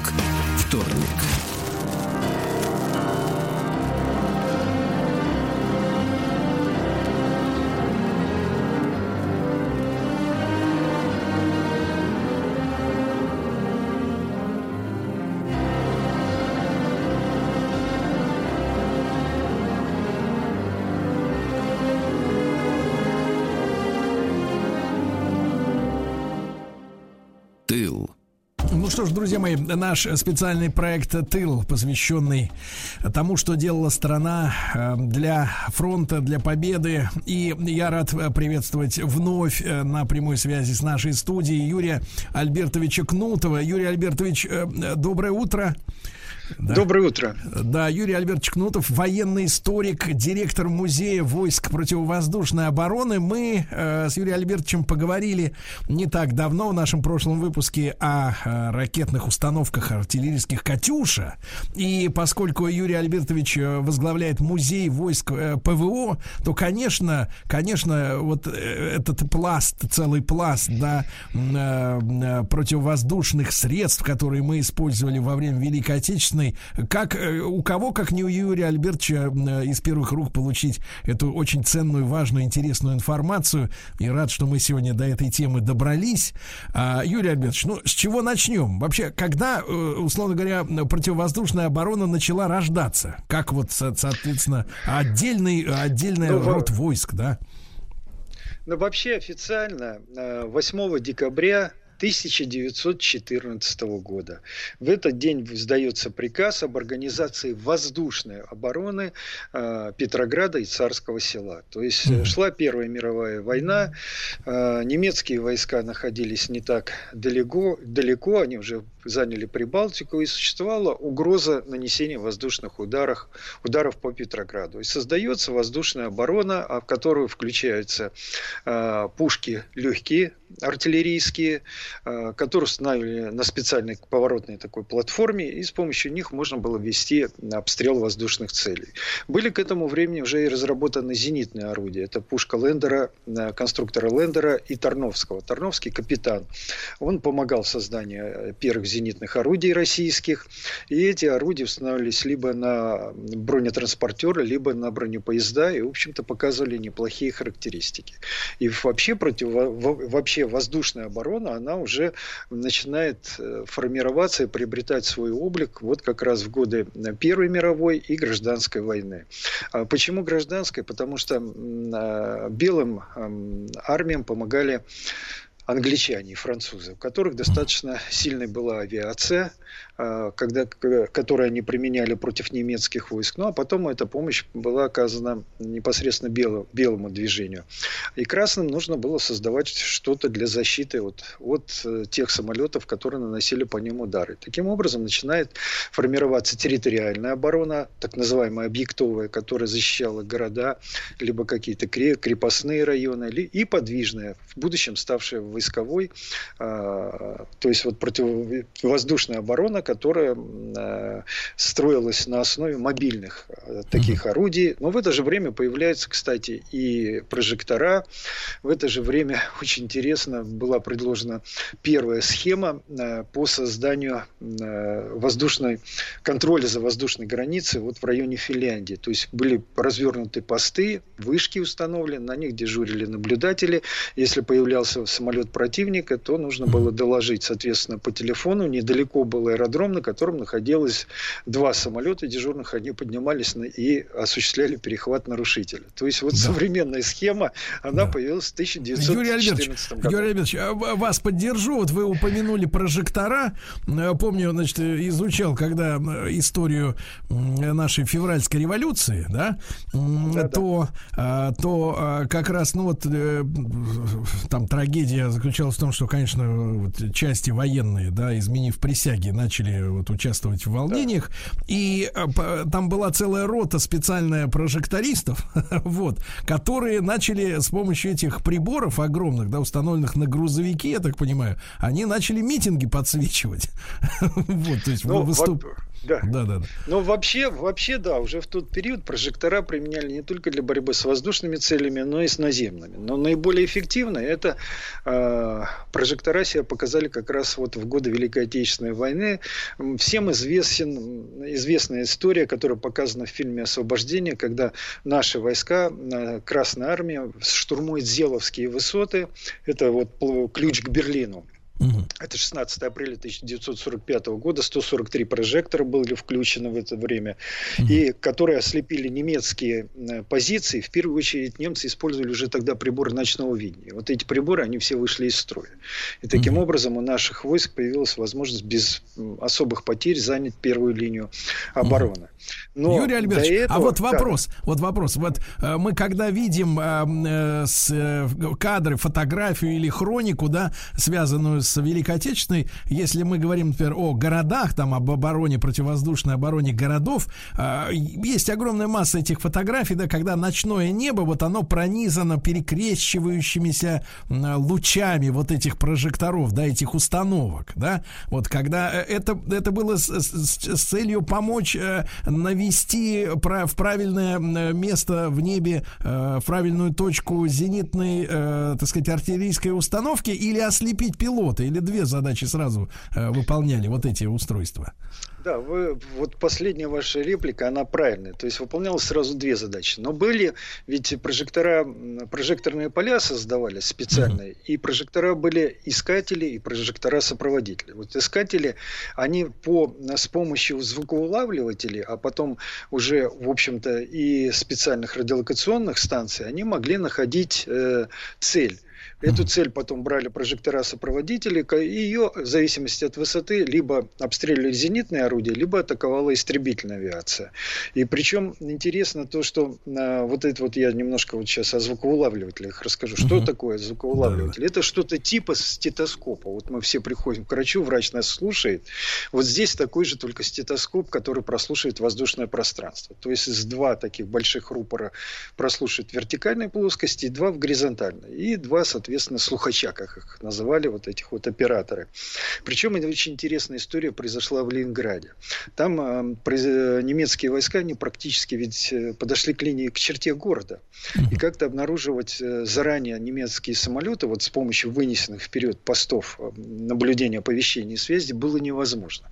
И тогда вот предложили такое очень оригинальное решение. Взяли 100 слепых мужчин.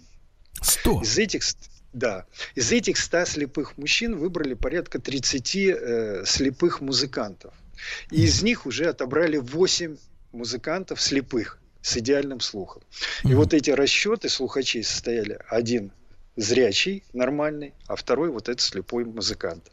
Им присвоили звание, соответственно, они поставили на довольствие, и вот таким вот образом удавалось обнаруживать вражеские самолеты на большом расстоянии до 30 километров, потому что немецкие самолеты имели свой звук специфический, э, по звуку можно было определить даже количество самолетов при хорошей тренировке, и примерно азимут и угол места. И таким образом, если это происходило ночью, то уже прожектористы заранее знали, откуда примерно ждать Э, нападения немецких бомбардировщиков. Их брали на сопровождение и атаковывали. Но кроме прожекторов ведь были еще очень интересные случаи, mm когда просто наши истребители, зная заранее, что двигаются немецкие бомбардировщики, сбрасывали осветительные бомбы. Да. Немцы подлетали и как раз оказывались в освещенной вот этой вот в освещенном воздушном пространстве э, осветительных бомб, сброшенных на парашютах, их атаковывали истребители, уничтожали. А в последующем вообще появились уже нас радиолокационные станции. Первые в 1939 году. Причем станция была крайне неудачна. Ее разработчиком является конструктор Ощепков. Он э, предложил такую конструкцию, которую наша промышленность смогла использовать. Вот, позволяла наш потенциал промышленный. Uh-huh. Хотя, в общем-то, и Нижний Новгород, и Ленинград, Санкт-Петербург претендуют на первенство. Но вот так сложилось, что все-таки Ощепков признан как бы отцом-основателем. Да. Очень примитивная система. Одна станция в середине, слева станция, справа, которые создают поле, самолет пролетает, так называемая радиолокационная завеса, на бумаге печатается один всплеск на телеграфной. Два самолета, два всплеска. Все данные. Система не оправдала себя. В 1940 году уже от нее отказались. Появляются более-менее нормальные радиолокационные станции. Конечно, они еще были примитивные но в принципе они уже, это, это уже индикаторы, это уже антенны, э, это уже возможность обнаруживать и дальность, и в последующем даже, и можно было обнаружить и высоту, и, соответственно, и скорость, и, скорость, и свой, да. чужой, да, то есть прообраз современных станций. А первые вот эти ощепковые конструкцию забыли навеки, казалось бы. И вдруг что получается? У американцев появляются самолеты стелс F-117, который тоже э, на их э, как бы отцом-основателем является наш изобретатель и конструктор, э, в общем-то, то есть теоретическая база у нас была в России разработана этих mm-hmm. самолетов. И вот в последующем, в частности, оказалось, что если использовать вот эту схему, которую предложил Ощепков, то есть вот станции, принимающие и передающие, разнесены на определенном расстоянии, там 10 километров условно. Mm. То стелсу все не скрыться. Стелсы видны как на ладони. То есть изобретение Щепкова оказалось востребовано через 60 лет. И, собственно говоря, сейчас мы создаем подобного типа радиолокационные станции, которые очень хорошо наблюдают вот эти, вот эти все псевдоамериканские суперизобретения, которые американцы гордятся, а мы их очень хорошо видим. Не скрыться мерзавцам, да. А, друзья мои, с нами на прямой связи сегодня Юрий Альбертович Кнутов, военный историк, директор музея войск против воздушной обороны. Юрий Альбертович, а несколько слов вот про эти прожектора, вот э, устройство э, этой штуки, там что за световые приборы использовались и какую мощность потребляли вот эти огромные, вот эти лампы? Ну, да? вы знаете, Вообще прожектора, э, ну, выпускал Московский прожекторный завод, кроме того, их э, и выпускали и в Латкарина, uh-huh. в частности, совмещенные с радиолокационными станциями. Э, то есть там внутри используется, соответственно, специальная дуга электрическая, то есть это, как правило, угольные стержни. На них подается большое напряжение. То есть это как лампочка яблочковая, да, получается? Да, в чем-то что-то есть общее. Но напряжение настолько огромное, что, в общем-то, это даже в миллионах свечей можно там создать прожектора, и они у нас были достаточно мощные. И, э, собственно говоря, вы даже правильно говорили, что э, если э, угол был соответствующий, то просто летчик-прожектор слепил, он на время ага. терял а, ориентацию в воздухе, его легко было уничтожить с помощью зенитных, и, а, зенитных орудий и в том числе истребительной авиации. Причем у нас вот существовала четкая система распределения, то есть специальные зоны были созданы, сектора, вот в частности вокруг Москвы, ведь система противовоздушной обороны, она идеальна, она считается лучшей вообще-то в мире за а, все годы Второй мировой войны, да даже и за послевоенный период. Почему? Потому что если посмотреть посмотреть количество э, разрушений и жертв мирного населения э, и сравнить с другими городами, то оно кажется не таким большим. То есть, вот, ну, например, э, за время налетов немецкой авиации на Москву это где-то вот с 22 июля 1941 года до апреля 1942 года, ну, примерно полгода. И если взять налеты на битва так называемая за Британию, она продолжалась где-то с лета 40 до весны 41 года, то есть примерно такой же, те же полгода. Да. Вот мы смотрим по Москве. В Москве погибло 1356 москвичей, вот немецкие бомбы. Где-то 160 примерно зданий было разрушено и разрушено два предприятия. Казалось бы, достаточно серьезные потери. Но за вот такие, такой же период, шестимесячный, погибло э, в Лондоне 40 тысяч лондонцев, угу. а у нас 1356. И сгорел жилой фонд, в котором проживал 1 миллион 400 тысяч человек угу. в Лондоне. Да. А у нас 167 зданий. Понимаете, несопоставимые потери. Да. И именно поэтому, но готовились очень серьезно. Готовили Москву, конечно, во всех отношениях идеально. И, кстати, Куйбышев, вот запасная столица, а, он был настолько, там ПВО было настолько хорошо организовано, что немцы даже ни разу не смогли нанести ни одного бомбового удара по Куйбышеву. Они mm-hmm. только подлетали, их тут же встречала истребительная авиация, зенитная артиллерия, да. самолеты разворачивались и уходили. Причем интересно, вот о зенитках вы тут тоже затрагивали, ли этот вопрос. Конечно. Там, да, там что получилось? Вот мы привыкли, что зенитчики стреляют точно в цель. Ничего подобного. Вот как раз Тарновский, о котором я говорил в годы э, Первой мировой войны, помните, пушка Лендера Тарновского, первое да. зенитное орудие наше. Вот Тарновский, капитан, а потом он стал уже подполковником, э, но он служил в Белой армии, у Врангеля в частности. Вот он тогда уже придумал такую называемую зенитную завесу. Так. И вот эта зенитная завеса нами была усовершенствована, и она широко использовалась при обороне Москвы. То есть в чем смысл заключался? Определялись квадраты. И зенитчики стреляли не в цель, а в квадраты. И mm-hmm. вот подлетают немецкие самолеты, а перед ними стена из разрывов. Вот снаряды просто. Вот огненная стена, и рвутся снаряды. И Юрий Альбертович, стену а можно вас невозможно. попросить, попросить, так сказать, с одной стороны, как бы инженерным методом объяснить, а с другой стороны, для людей, которые, может быть, как говорится, сопромат в свое время и не изучали. Как, как сделано вот было устройство, да, этих вот зенитных снарядов, или это, ну, не пули, это снаряды, получается, да? Да, снаряды, чтобы они, чтобы они, грубо говоря, на определенном расстоянии от пушки зенитной, да, да. Взрывались. Да, да вот, да. вот как организованы были вот эти взрывы? А вы знаете, есть два типа снарядов. Есть контактные, то есть mm-hmm. с контактным ну, да. взрывателем. Когда снаряд ну, попадает прямо в ну, самолет, да. и от удара происходит взрыв, соприкосновение. А взрыватель срабатывает, и снаряд также подрывается уничтожает цель. Mm-hmm. А есть неконтактные. Вот это вот нам можно вспомнить. Помните, если был такой фильм «Свадьба в Малиновке». Да. И вот там Пуговкин, э, герой Пугов, которого играет актер Пуговкин, он любил повторять. «А, трубка 15, прицел 120, бац-бац и мимо. Вот э, трубка, да, трубка – это часы пороховые внутри снаряда.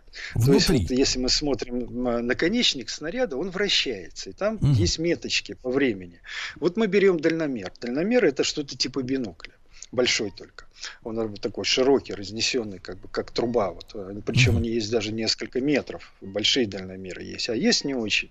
С помощью да. дальномера, либо с помощью бинокля там определяется дальность до цели, до самолета. Значит, мы знаем скорость снаряда. Теперь нам нужно выставить время, когда снаряд должен взорваться. И вот на это вот трубка, так называемая, вот этот вот конец снаряда, наконечник снаряда, мы его поворачиваем и выставляем, э, а внутри находится трубка, заполненная порохом. В зависимости от того, как мы выставили, столько э, там, секунд или миллисекунд или микросекунд, угу. этот порох горит. Юрий Альбертович, получается, часы. Э, получается, смотрите, получается, что надо у каждого отдельного снаряда подвернуть. Да. да. Вначале делалось вручную, а потом это делалось автоматически. Потом То это есть... уже вводились, появились специальные приборы, когда снаряд, э, соответственно, его в ствол. устанавливали не по, да, в ствол орудия, то при этом вот происходил доворот э, не по, на то время, которое необходимо. Э, Таким Юрий образом, а какой, же, а какой же получается диаметр взрыва у такого вот снаряда, который взрывается ну, в воздухе? Вы знаете, взрыв, взрыв достаточно серьезный. Это он может достигать ну, метров и 20, осколки могут поражать и больше, в зависимости а. от мощности точности от калибра орудия. Ага. И я могу сказать, что ведь мы ведь пошли как раз по... Вот вы тоже интересный вопрос очень задали. У нас ведь э, в 1938 году появились пушки калибра 76 миллиметров. Да. А потом да, а потом мы на них, э, пушка конструктора Логинова, но вообще за основу мы взяли немецкую пушку Ренметалл. Вот тут тоже очень важный момент. Нас очень часто обвиняют э, в пакте, подписании пакта Молотова-Риббентропа. Да, о да, том, да. что этот пакт, да, вот предательство и так далее. Угу. никто не, не читал вообще-то договоров торговых, которые были подписаны в соответствии с этим пактом. Да. А по этим Юрий торговым Альбертович, соглашениям... Юрий Альбертович, да. это вот важная точка. Мы сейчас э, новости, новости спорта послушаем, да? И как раз сразу после них вот ваш комментарий к этим торговым отдельным договорам очень интересным. Э, Юрий Альбертович Кнутов, э, военный историк, э, директор музея войск противовоздушной обороны. Сегодня о ПВО мы говорим в годы Великой Отечественной войны.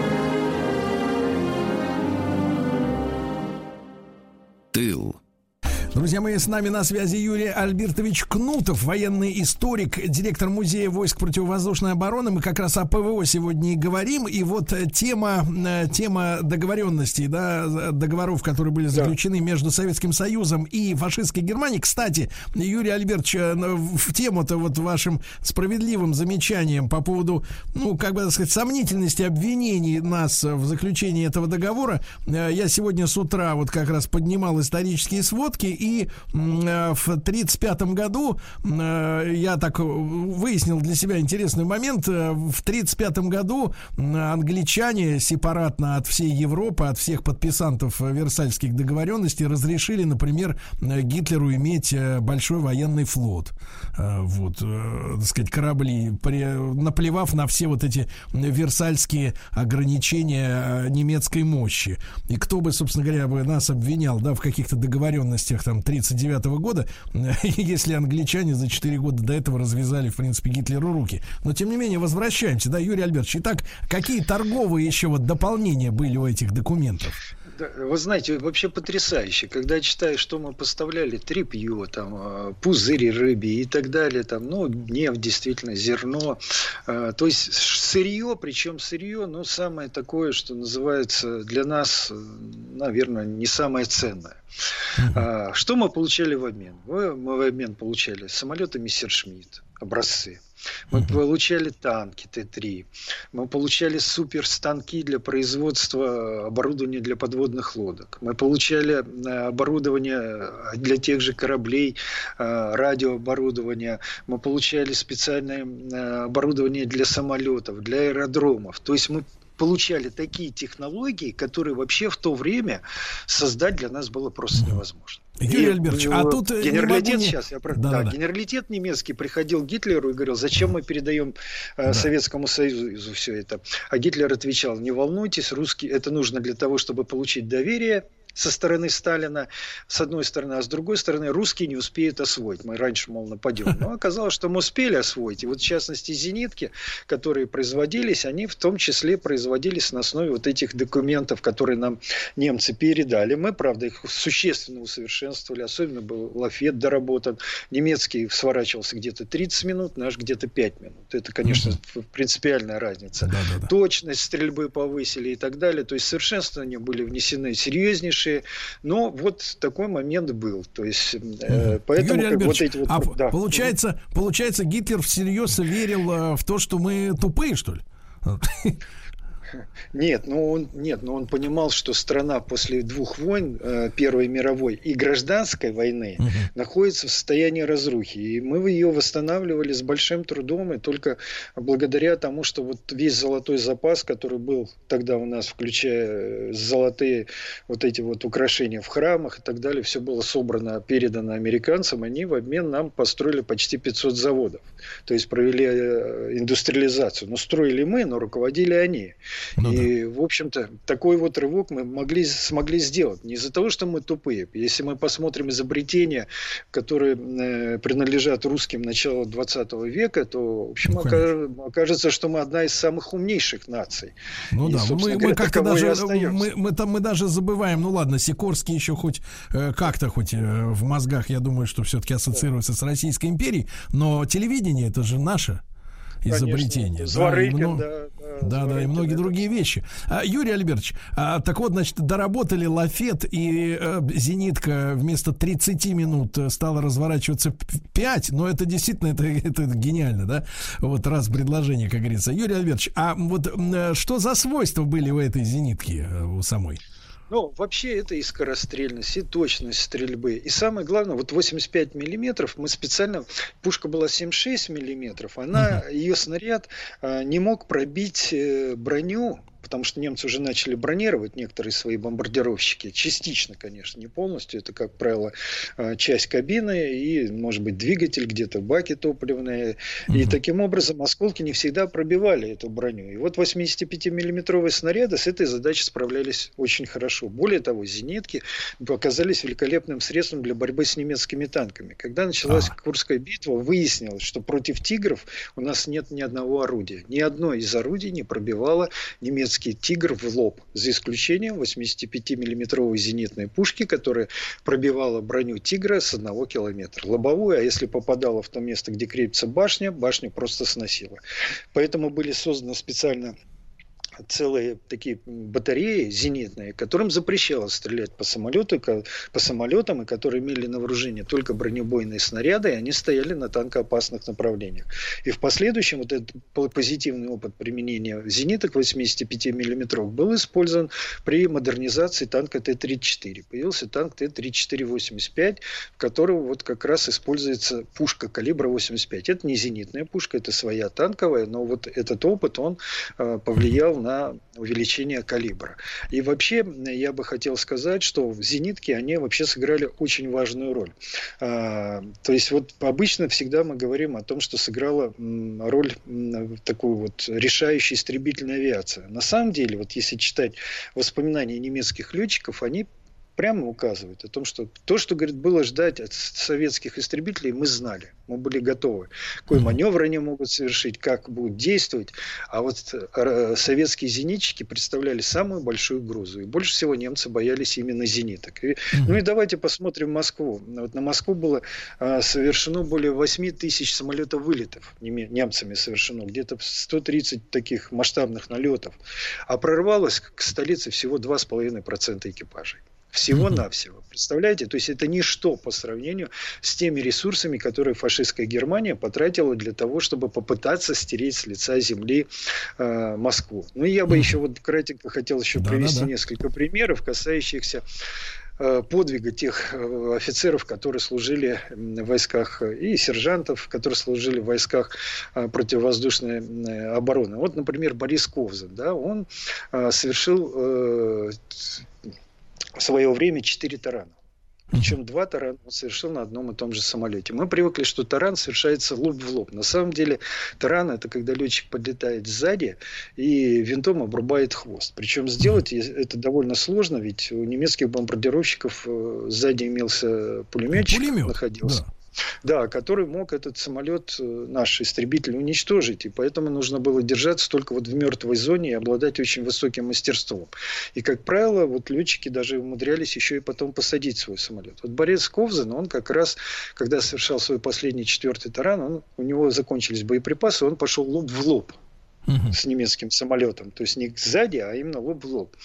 А для того, чтобы два самолета столкнулись. Но при этом э, Ковзан открыл кабину, отстегнул ремни, чтобы заранее успеть выпрыгнуть и с парашютом приземлиться. А немец тоже оказался, в общем-то, опытным пилотом. Он открыл огонь из пулемета. И одна из пуль попала Ковзану в глаз. Ковзан Ай. теряет сознание, два самолета сударяются, от удара Ковзана выбрасывает, он падает просто вот без всего, без парашюта, и на определенной высоте вот от воздушного потока он на секунду буквально приходит в себя, успевает открыть парашют, высота маленькая, к счастью, он упал в болото, то есть мягкое приземление, и весь этот бой видели э, партизаны. Ага. Они вытащили Повзана, да, его доставили в госпиталь, 8 месяцев лечили, он вернулся в строй и воевал, продолжил воевать с одним глазом, получил звание Героя Советского Союза. Еще очень интересный пример. Сержант Полуэктов, зенитчик. Я уже говорил, что зенитки мы активно применяли в связи с тем, что у них высокая э, начальная скорость снаряда, э, большая точность и мощность, в общем, достаточная снаряда. Их применяли для борьбы с наземными целями. Кстати, вот в Москве были даже целые группы созданы специальные из э, частей противовоздушной обороны, пулеметчики, зенитчики, которые вот прорвались немцы. Вот туда эта группа маневренная выезжала и уничтожала вот противника. Танки, пехоту.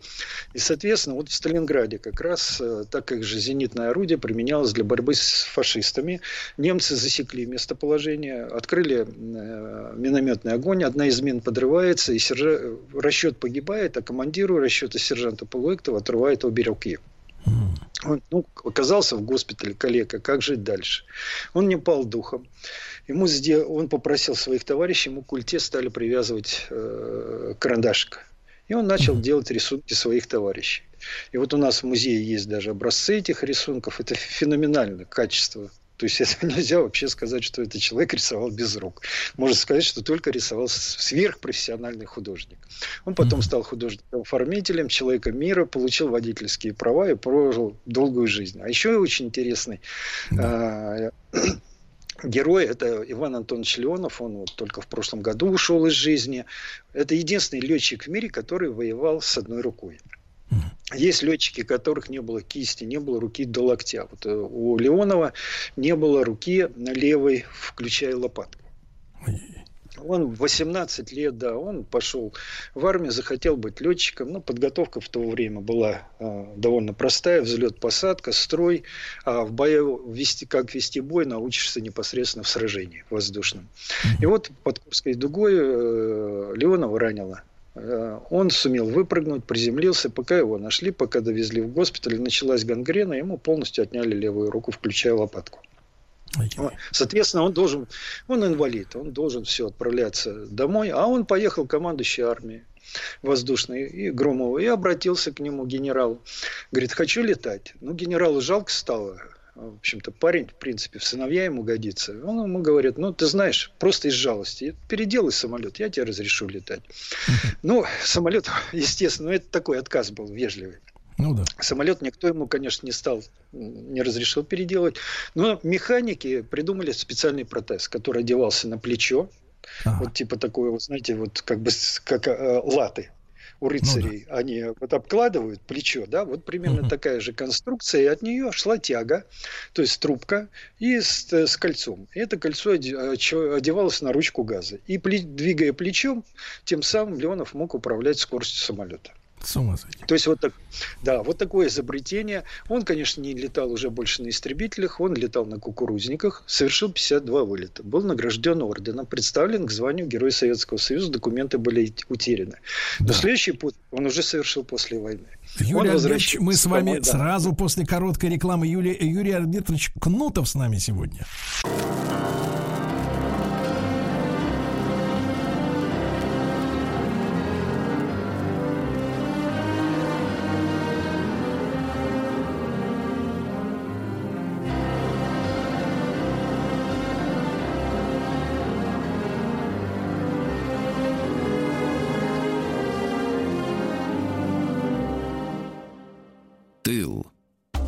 Друзья мои, с нами на прямой связи Юрий Альбертович Кнутов, военный историк, директор Музея войск противовоздушной обороны. И вот мы прервались на самом интересном месте.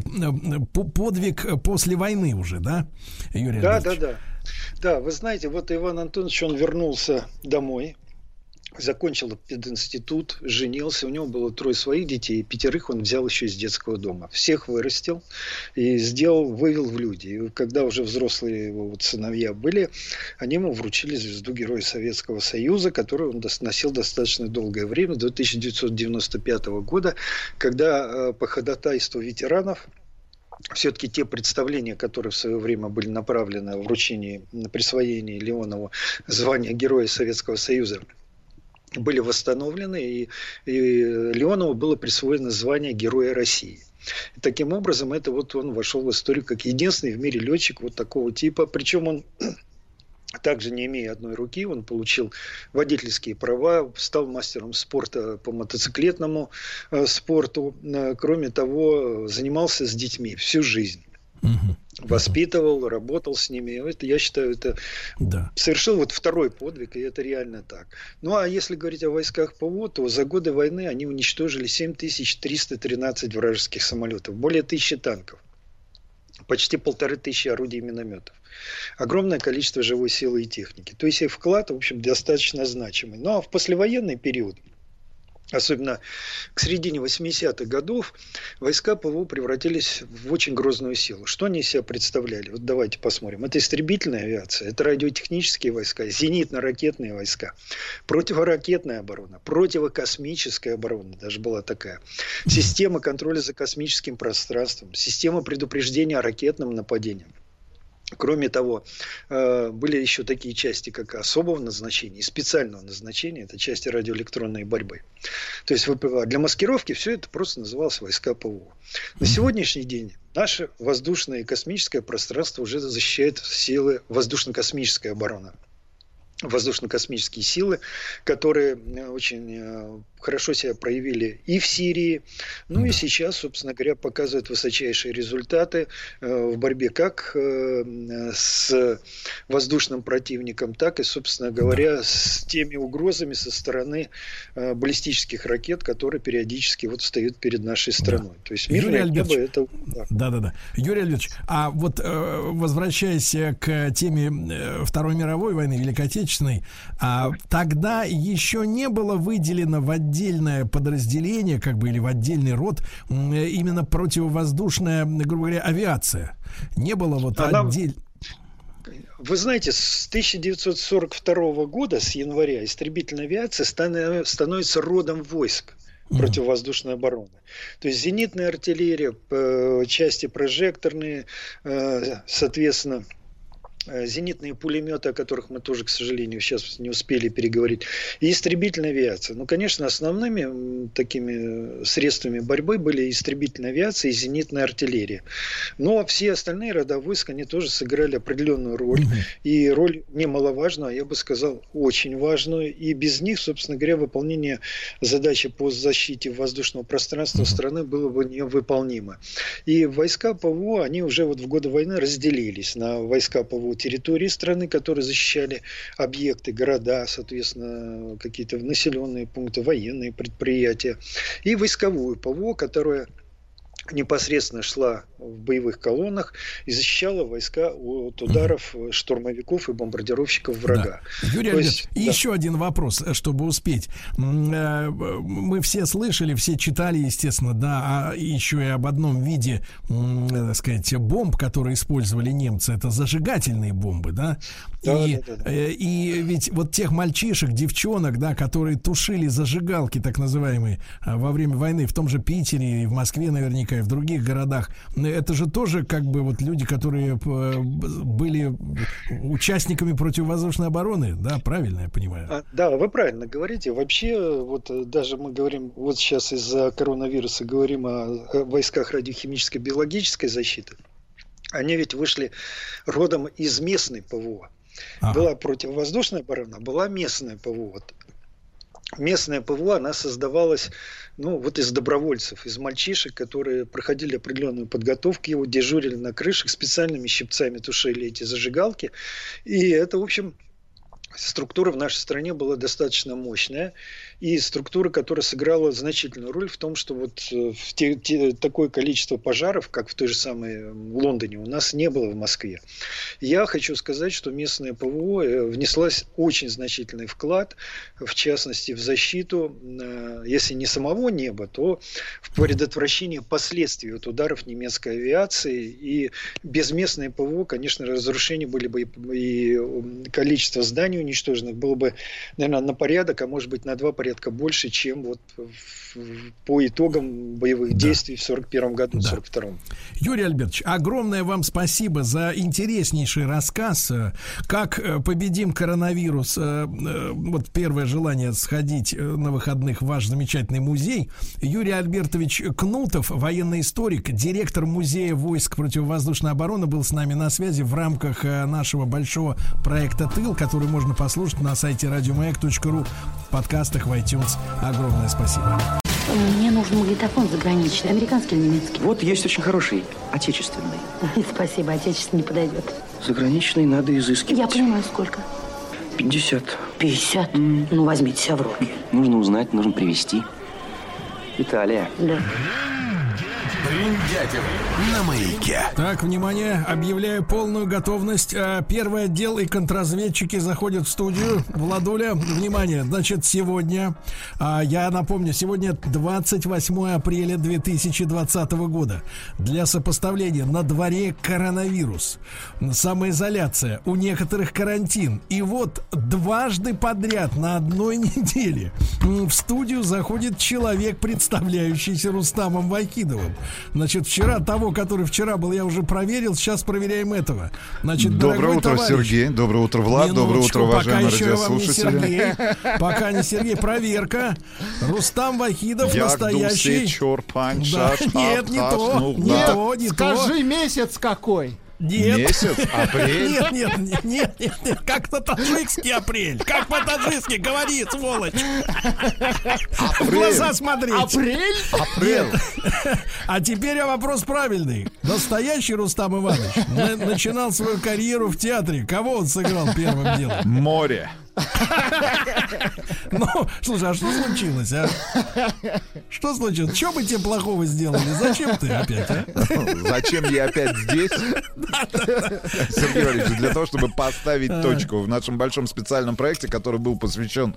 А, а, да и, наверное, не могу поставить эту точку, не сможем мы поставить эту точку. Многоточие, да, который посвящен этот проект, он не заканчивается. Посвящен, конечно же, главному а, отечественному автомобилю, это ВАЗ-2101, легендарной копейки, который 19 апреля этого года исполнилось 50 лет, потому что именно в этот день, 50 лет назад, с конвейера Волжского автомобильного завода сошел этот самый популярный автомобиль, который был выпущен тиражом почти в 5 миллионов экземпляров, ребята, и порядка 400 тысяч автомобилей до сих пор стоят на регистрационном учете и передвигаются по дорогам общего пользования нашей страны. Ну, в общем, я, я могу сказать, что это настоящая история. Это да. настоящая история, которая, а, давайте так, история, которая обязана а, быть озвученной а, в нашем проекте «Бриндятина». Потому что в свое время я делал «Бриндятину», которая была посвящена в целом Волжскому автомобильному заводу. Так. Но в данном конкретном случае, если мы говорим про сегодняшний день, а мы с вами в апреле 2020 года а, за а, стенами нашей студии, окон в нашей студии нет, Сергей Валерьевич, если вы помните, окна есть только в вашей бане, а, пандемия, пандемия, я уже, кстати говоря, сбился, какой, какой день этой самой пандемии, что происходит на улице, кстати говоря, машин стало гораздо а, меньше. кстати, кстати, да, Рустам Сергей Ильич, а да. погодите, минуточку. Да. А чтобы понять, сколько дней пандемии, надо понять, когда она официально началась, когда она была объявлена. Но, если мне не изменяет память, то первые сообщения о заражении и, э, значит, о первых пациентах э, в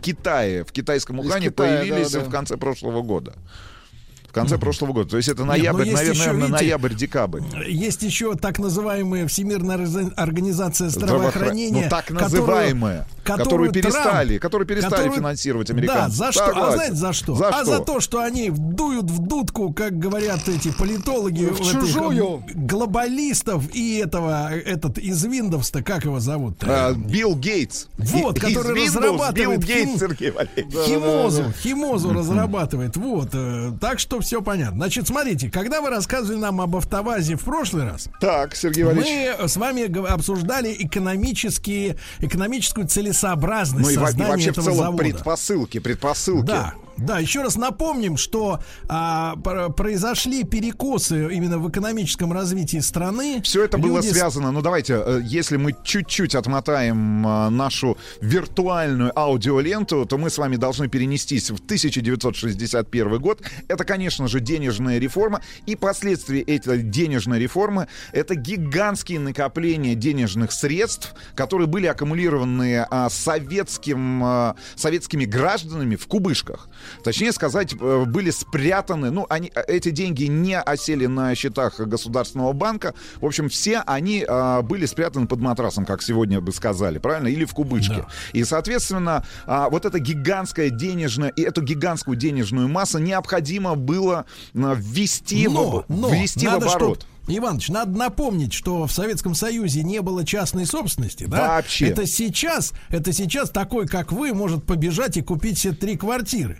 Вот. А тогда, извините меня, квартиры не продавались. А покупать было, собственно говоря, нечего. Цветных телевизоров еще не было, ничего не было. Вот что там купить-то? 10 тысяч каких-нибудь тапок или бахил? Ну, в общем, миллионы на эти дела, на эти дела плюс, не потратишь. Плюс необходим был товар с высокой добавленной стоимостью. И очень дорогой с точки зрения, ну, вот э, стоимости единовременной покупки для да. того, чтобы э, в достаточно короткие сроки у населения, ну в кавычках, давайте все-таки в кавычках, можно было бы изъять для того, чтобы оживить товарооборот и вообще, э, ц, значит, циркуляцию денежной массы, как раз вот эти самые накопления. Ой, значит, здорово. И на самом деле, если мы говорим Это о же том, Владик что... рядом, ты чего?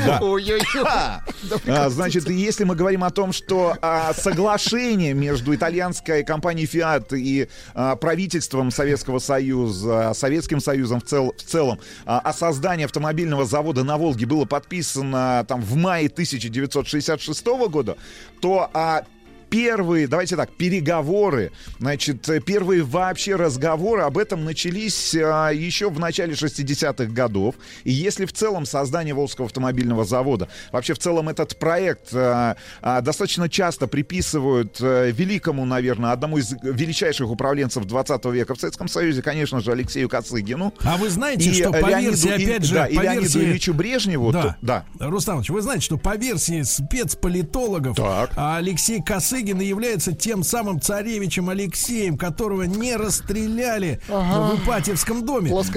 Да. не А знаете, какое главное это доказательство? Так. Что есть многочисленные свидетели, которые видели, когда он же занимался, например, эвакуацией предприятий. В Великую Отечественную войну. Да, и самый молодой был человек, ну там 40 не было. Так вот, и Иосиф Виссарионович называл его наш царевич. Свидетельство а. есть. Это, это, вот, это честно. Может быть, конечно, с юмором свойственным ему, но есть такая версия, что это вот тот самый э, царевич и есть. Вот так. А, но если мы, а, а, если мы будем все-таки объективны, а, то на самом деле вот эти первые разговоры о том, что нашей стране нужен современный автомобильный завод, который опять же решит вот эту проблему гигантского, гигантского, гигантских накоплений этой наличности в кубышках и для вывода в оборот этой колоссальной денежной массы, массы они начались в начале 60-х годов еще при Хрущеве. Понятное дело, что завод сам был заложен, э, начало стройки гигантской, которая стала всесоюзной, и вообще в целом запуск, э, запуск конвейера, это, если мы говорим, это 50 лет назад произошло, там в 1970 году, это, конечно же, уже период правления Леонида Ильича Брежнева, то вот первые наметки, они э, и первые разговоры начались еще при Никите, Никите Сергеевиче Хрущеве, и на самом деле выставка-то, которая была организована, опять же, в 1962 году, ее посетил, если мне не изменяет память, как раз Никита Сергеевич Хрущев, который пришел, э, как это водится, в... Э, в костюме. В, пришел в костюме ага. и в неописуемый восторг от того, что он там увидел. Но очень интересно, что ведь это сотрудничество с компанией Fiat, а, значит, было связано не только с тем, что у нас в целом были достаточно теплые взаимоотношения с а, итальянским, ну давайте так, с, с итальянским истеблишментом, да, и с, и, с, да, ну с компартией, с итальянским бизнесом. А, нельзя забывать, конечно же, итальянскую нефтяную компанию Эни, которая жаждала получить а, и в конце концов, я так понимаю, получила поволжскую волжскую нефть а, в обмен как раз вот на все эти договоренности. Но надо отметить, Сергей Валерьевич, что если быть до конца честными, и если мы все-таки обратимся к истории нашего отечественного автопрома, то итальянцы предоставили нам не только, давайте так, а, базу и донора для нашего первого и самого главного автомобиля. Еще раз напомню нашим слушателям, что сегодня мы говорим о легендарной копейке. А, значит, Fiat 124, а, который стал в свое время автомобилем года. Значит, да. но кроме всего прочего, если мы а, внимательно обратим внимание на модельный ряд автомобилей, которые существовали в Советском Союзе, то, конечно же, нельзя не вспомнить легендарный Запорожец. Так. Горбатый. Я сказал горбатый. Помните Погодите, такое? Ну вы... Помните такой автомобиль? Не и... то, что помню, а люблю. Да, ну понятно, что это Fiat 500, правильно? Ну, глобально да, но что самое интересное, ведь итальянцы не передавали нам официально, документацию на этот автомобиль. И с чем это было связано? С гигантским сопротивлением, а, с которым столкнулись итальянские чиновники, представители итальянского бизнеса, владельцы компании Fiat со стороны американцев. Потому что было несколько встреч, на которых убеждали, что это а, сделка, это сделка с антихристом, это сделка с дьяволом, и что итальянцам она будет очень дорого стоить. Вы представляете, да? Геополитика, а, на самом деле, и те, ну давайте так, те а, решения, которые принимаются сегодня в большом бизнесе, в большой политике, на самом деле имеют достаточно глубокие корни. Это, это, это происходило всегда. Мне кажется, что это не закончится никогда. И весь этот санкционный режим, все эти препятствия с точки зрения взаимодействия взаимодействия, например, советского, а в текущем моменте российского бизнеса с теми же самыми европейскими партнерами, ну вот в данном конкретном случае с итальянцами, они существовали всегда.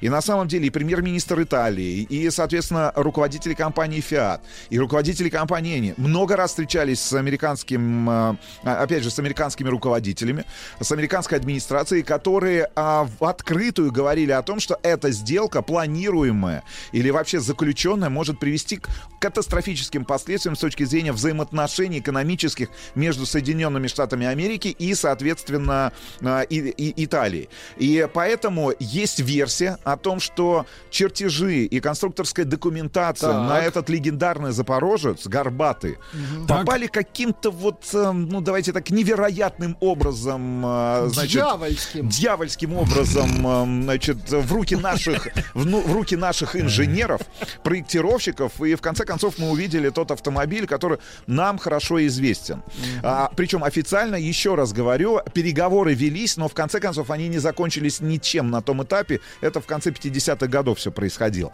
Значит, теперь возвращаемся опять же в Советский Союз. Первые разговоры Никита Сергеевич Хрущев, причем Хрущев достаточно резко в свое время на одном из больших э, совещаний отрезал, э, значит, предложение, отрезал, ну, знаете, вот сказал, как отрезал. Отрезал? Ну, Нет, вот... однажды я помню, он э, вот извращенцем э, отповедь э, прочел. Ага. Вы про художников? Художники Нет, извращенцы. Это, это другие извращенцы. Это другие извращенцы? А, Хорошо. А, вы знаете, я хочу сказать, что извращенцы не всегда художники. Там у него была история с рекой. Э, с рекой, хорошо. Значит, э, что произошло? На одном из совещаний он сказал, слушай, на, опять же, предложение Алексея Косыгина, значит, озадачиться поиском иностранного партнера, потому что на самом деле, вот если говорить честно, наши руководители, руководители страны, мне кажется, с 20-х, с 30-х годов 20-го столетия достаточно четко понимали, что для того, чтобы запустить массовое производство автомобиля в нашей стране, нам необходим будет иностранный партнер. Это было связано и с запуском в Нижнем Новгороде Горьковского автомобильного завода, где партнером техническим стал Ford. Значит, это случилось и в случае с АвтоВАЗом, где техническим партнером и донором фактическим стал, э, стала итальянская компания компания Fiat. Значит, это, это вылилось в свое время и в предложение, значит, Иосифа Виссарионовича Сталина а, Фердинанду Порше возглавить, а, как говорят, а, значит, историки, Министерство автомобильной промышленности Советского Союза. В общем, гигантское количество технологий, которые были использованы а, при строительстве тех же тракторных заводов в нашей стране, э, заводов по производству двигателей внутреннего сгорания. В общем, иллюзий не было. Нам необходим иностранный партнер. Значит, Хрущев отрезал и сказал, значит, легковушки подождут, нам нужны троллейбусы, нам нужны автобусы. И уже в середине 60-х годов, когда возобновилась эта дискуссия о поиске иностранного партнера, значит, главным противником на самом деле вот этой сделки века, которая была подписана, еще раз напомню, там в мае 1966 года, значит, и стала отправной точкой строительства Волжского автомобильного завода, стал, конечно же, министр обороны, если вы помните, Сергей Валерьевич, и на этом... Устинов. Устинов, да, который заявил буквально следующее. На этом же самом большом а, совещании Политбюро, тогда уже Алексей Косыгин а, был в должности председателя, я так понимаю, правительства, ну, Совета министров, да, если мы говорим о, о иерархии а, советского времени, значит, там середина 60-х годов, значит, отвечал за всю экономику, и у них а, возник этот спор. Значит, ре- ре- рефери в этом споре был Леонид Ильич Брежнев. Значит, Устинов настаивал на том, что наша промышленность отечественная способна реализовать такой масштабный проект. Значит, это послужит толчком для дальнейшей технической модернизации все, всей цепочки. Потому что мы же понимаем, что ав- автомобильный завод, автомобильный гигант, который был рассчитан, а, значит, его проектная мощность была рассчитана на уровне там 600 тысяч, 660 тысяч автомобилей в год, это еще и цепочка смежников, гигантская, да, это и химия, это, соответственно, и производство двигателей, огромного количества комплектующих, значит, и он сказал, наша промышленность сможет это сделать. А, э, Косыгин настаивал на том, что нам для того, чтобы побыстрее реализовать э, эту, зад- эту, эту задумку, соответственно, решить экономические вопросы, связанные с реализацией этого проекта, необходим иностранный партнер. Причем выбор пал, если вы помните, на Fiat. Это было связано не только с тем, что э, итальянские коммунисты, но и с тем, что вторым партнером, который рассматривался в качестве, ну, давайте так, стратегического, была компания Renault. Но у компании Renault э, были заказчики в лице немецких автоконцернов, для которых э, эта французская компания поставляла комплектующие. Это в свое время сыграло, вот опять же, некую такую злую шутку с э, участием компании Renault в этом виртуальном тендере по выбору стратегического партнера. Плюс, если мне не изменяет память, мы об этом с вами тоже много говорили, война разведок, да, и в конце концов кредитная линия, которая была открыта итальянским бизнесом в размере, по-моему, 320 там, миллионов долларов для советской промышленности для реализации этого проекта, а, плюс автомобиль года, ну и несколько технических решений, которые все-таки склонили чашу весов в пользу, а, значит, фиатовского автомобиля. Так вот, в конце концов, что сделал Леонид Ильич? Он сказал, хорошо, Хорошо, давайте сделаем следующим образом. Вы давайте, ну, как сказали бы в 60-е, 70-е, 80-е, он дал старт социалистическому соревнованию. Только в одном случае а, это было социалистическое соревнование с иностранным уклоном. Соответственно, это строительство в Тольятти, а, Ставрополь на Волге, если мне не изменяет память, э, тогда назывался этот населенный пункт завода, Волжского автомобильного завода, значит, э, с привлечением итальянских партнеров и строительство в Ижевске, в Ижевске на этом заводе и в этом музее этого завода мы с вами тоже были. Другого завода по выпуску а, отечественного автомобиля.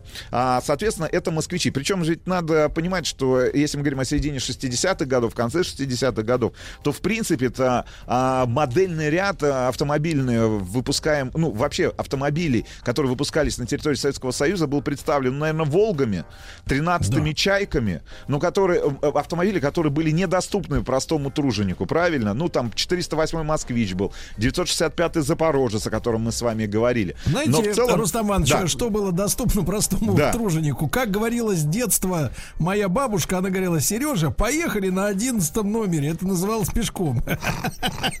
На одиннадцатом. Друзья мои, сегодня сенсация. Рустам Иванович в прямом эфире. Вот такой вот задорный. Излагает бриндятину. Да про- что там, живой? Спасибо. Какая низость. Мне нужен магнитофон заграничный, американский или немецкий? Вот есть очень хороший, отечественный. Спасибо, отечественный не подойдет. Заграничный надо изыскивать. Я понимаю, сколько. 50. 50? Ну, возьмите себя в руки. Нужно узнать, нужно привезти. Италия. Да. Рустам Иванович, Рустам Иванович взял себя в руки, и да, вот Сергей он в Валерьевич. нашей студии. Да, да, да. В вашей студии, Сергей Валерьевич. Да, да, да. К большому сожалению, не имею возможности наблюдать вас. Я могу вам прислать... в кресле напротив. Могу вам прислать ле селфи. Себя в халате, Сергей Валерьевич? Я в халате сейчас, да. Салфачок. Ну, прошу, на чем Салфачок из бань. Но мы, остановились на том, что было принято Соломоново решение а, построить в Ижевске автомобильный завод, который курировался бы как раз советской оборонкой, лично министром обороны Устиновым, который впоследствии стал выпускать автомобили, небезызвестные всем нам, Москве-408 и 412. Кстати, общий объем выпуска составлял порядка 200 тысяч автомобилей в Так год. вы, кстати, Русамович, пос- подчеркните, да, подчеркните, тут особенность-то. Нам всегда, ну, сейчас про американцев вот э, стало ясно, что у них есть госзаказы, да, на, например, на военную технику, на самолеты, а в, а в Советском Союзе наоборот, например, между двумя этими предприятиями, м, фактически АвтоВАЗом, э, значит, э, Алексея Косыгина, да, И ну, Ижевским говоря, автомобильным заводом. Устинова. Да. Устин, да, шла ведь конкуренция. Причем- и, э, причем- и причем мы же с вами бывали в музеях того и другого завода, и мы видели, как одни и те же решения, ну, идеи, да, воплощать пытались тот или другой завод. да? Причем, а, причем была, а, на мой взгляд, одна из самых удачных колла- коллабораций реализована, если мы говорим о советском автомобилестроении, это, конечно же, появление, а, ну, давайте так, первого, на самом деле, в мире кроссовера. Это, А. конечно же, Лада 4 на 4 известно нам хорошо сегодня. Причем в первый прототип появился именно на Ижевском автомобильном заводе. Ребята, если у вас будет возможность побывать в Ижевске, именно в музее Ижевского автомобильного завода, обязательно посетите и посмотрите, каким был первый прототип Нивы классической, который Да. до сих пор стоит на конвейере Волжского автомобильного завода, а Ижевский автомобильный завод является одним из подразделений АвтоВАЗа. Значит, ну и было принято решение о строительстве в Ставрополе на Волге э, завода по итальянскому проекту, соответственно, с э, автомобилем э, главным, который должен был сойти с конвейера Fiat 124, который в 1966 году, я хочу напомнить, был признан европейским автомобилем года в Европе. А, понятное дело, что автомобиль до конвейера дошел с гигантским количеством доработок, потому что не выдержал испытаний нашими дорогами а, в целом. Поэтому конструкторы, инженеры здесь уже на месте вынуждены были доводить этот автомобиль до ума, до его товарного вида, до товарного состояния. Но что, хочет, что хочется отметить? Значит, а, в 1966 году, я уже говорил, было подписано в мае соглашение а, между компанией Fiat и советским правительством, а уже в 1967 году а, началось строительство в Ставрополе на Волге, которое впоследствии был переименован в город Тольятти, который мы хорошо знаем. Причем надо отметить одну немаловажную деталь. Сам Пальмира Тольятти, хорошо нам извест- известный итальянский коммунист, в свое время своей забастовкой как раз а, на заводах Фиата привел к достаточно серьезному экономическому кризису этот автоконцерн. Но был хорошим другом а, советского государства. Значит, в 67 году, в начале 67 года начинается строительство, и вообще стройка в Ставрополе на Волге превращается в один из самых масштабных проектов э, индустриализации советского государства середины 60-х годов. Одновременно на стройке трудилось 40 тысяч человек. Стройка была практически сразу признана всесоюзной.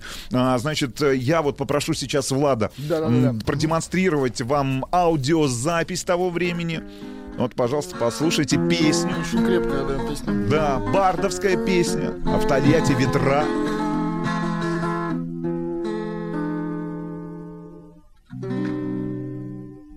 Туринское небо Так. покрыто туманом, И кажется небо огромным карманом, Карманом, в котором, чуть-чуть поработав, Попрятали звезды, светить неохота Попрятали звезды, светить неохота. Секундочку, Сергей. А в. Тольятти ветра, А в Тольятти ветра. много разных забот. Исполняет Да. Вайнштейн. А утра до утра люди строят завод. Подпевайте, Сережа. В Тольятти ветра. Рустам по памяти поется. Много разных забот. По чужой памяти.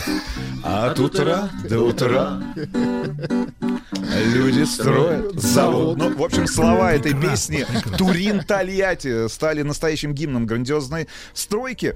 Ну и а, к чему в конце концов мы пришли? Если мы говорим о том, что стройка, ну, по меркам а, советского государства, вообще в целом по масштабу а, своему закончилась достаточно быстро, и уже 19 апреля 1970 года первые шесть автомобилей, первые шесть автомобилей сошли с конвейера. Сергей Валерьевич, я уж не знаю, насколько глубоко вы погружены в тему, но, может быть, Я вы помню вспомните. цвета. Да, Я да, помню да. цвета. Было шесть автомобилей, два цвета, Сергей Так. Валерьевич. Итак, первый Голубой. цвет. Так, ну синий, так, так, хорошо. а И второй второй? вишневый, А, вишневый. да-да-да, Два- вишня. Да, два, что- да, два автомобиля было в синем цвете, четыре автомобиля в вишневом. Значит, э, что хочется сказать э, на самом деле? Почему выбор-то пал на Fiat 124 в свое время? А, Мы уже сказали об экономической целесообразности, значит, э, неких политических нюансов, нюансах этих переговоров, соответственно, о жесточайшем прессинге американской администрации, м, значит, итальянского правительства и итальянского бизнеса. Значит, э, несмотря на все это, на самом деле Fiat в середине 60-х годов был достаточно крупной компанией, хорошо стоял на ногах, э, был, э, давайте так, экономически состоятельной компанией. Более того, вообще в целом итальянские автомобилестроители в середине 60-х, начале 70-х годов диктовали моду на автомобили М. в Европе. Поэтому неудивительно, что именно с итальянским автопроизводителем и был подписан этот контракт на строительство завода. Но итальянцы не были бы итальянцами, если бы подпи- после подписания этого соглашения и начала строительства Волжского автомобильного завода они не начали хитрить.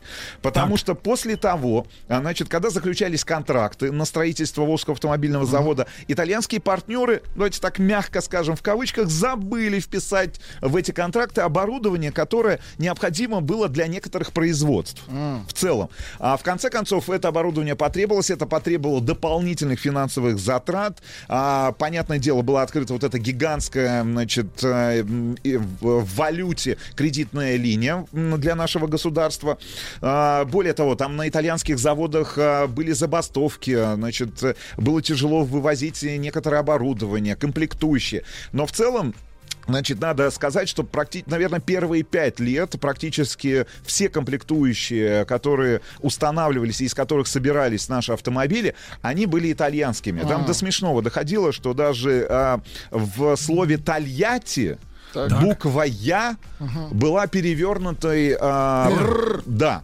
И, и это, и это бросалось гла- в глаза. Я уж не знаю, насколько сегодня это а, во- вообще этот шильдик, вот именно классический такой итальянский, является раритетом. Может быть, он, а, я не знаю, доступен а, на каких-то специализированных сайтах. Но, в общем, доходило даже до этого. Но что хочется отметить, несмотря на то, что это автомобиль года Fiat 124, несмотря на то, что одна из самых совершенных моделей на тот момент, а, а, в любом случае автомобиль, автомобиль проходил испытания а, российскими советскими дорогами.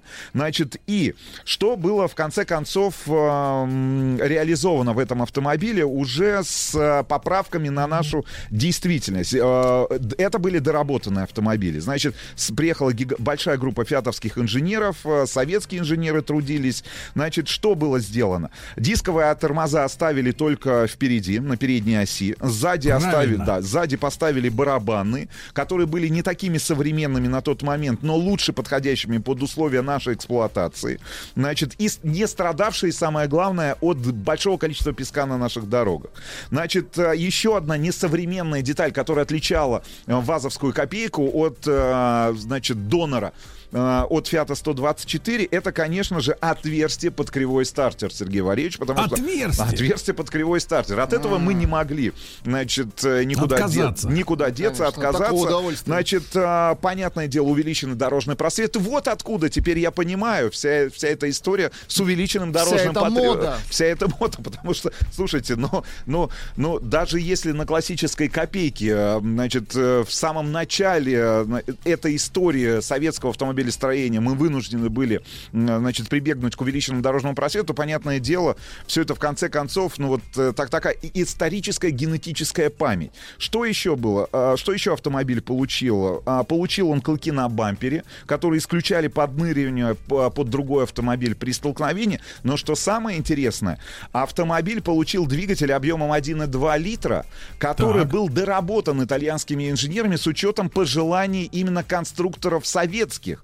А, Значит, советская сторона требовала, причем не подписывала документы, значит, а, финальные, требовала итальянцев разработать вместо существующего мотора, с которым они собирались а, поставлять на российский, ну, на советский рынок Fiat 124 м, а, и на копейку получается, разработать вместо существующего нижневального новый верхневальный силовой агрегат, который, кстати говоря, стал одним из самых прорывных и современных на тот момент и позволил получить вот этот задел в 15-20 лет, который делал этот силовой агрегат э, очень-очень актуальным. Вообще, в целом, он оставался актуальным только потому, что а, мы настояли на том, чтобы а, была при- принята верхнева- верхневальная силовая схема А в еще, моторе. вы понимаете, в чем за- залог-то был? Да, Сергей Валерьевич. Дырка для кривого. Дырка для кривого, Да, согласен, да, это- согласен. Ну и надо сказать, если мы говорим опять же о масштабе, о первом автомобиле, о легендарной классике, о легендарной копейке, мы получили, в од- э, используя одну платформу, сразу три автомобиля. Это и двойка, и тройка, улучшенный автомобиль. А, но самое главное, что вот масштаб производства. В середине 60-х годов вся автомобильная промышленность Советского Союза производила меньше, чем проектная мощность Волжского автомобильного завода в 660 тысяч автомобилей. То есть один завод Ничего производил себе. больше, чем вся автомобильная промышленность, существовавшая на тот момент. Ну и надо отдать должное всем строителям, наверное, да, еще раз поздравить э, людей, которые работают сегодня на Волжском автомобильном заводе, которые связали свою жизнь с, исто- с историей отечественного автомобилестроения, потому что, ну, э- э- э- это факт, это история, это автомобиль столетия копейка, если мы говорим про нашу действительность. Да, Сергей Валерьевич? Очень хорошо сказал Рустам Иванович. Да? Вот не зря пришел. Не зря. Еще больше подкастов на радиомаяк.ру.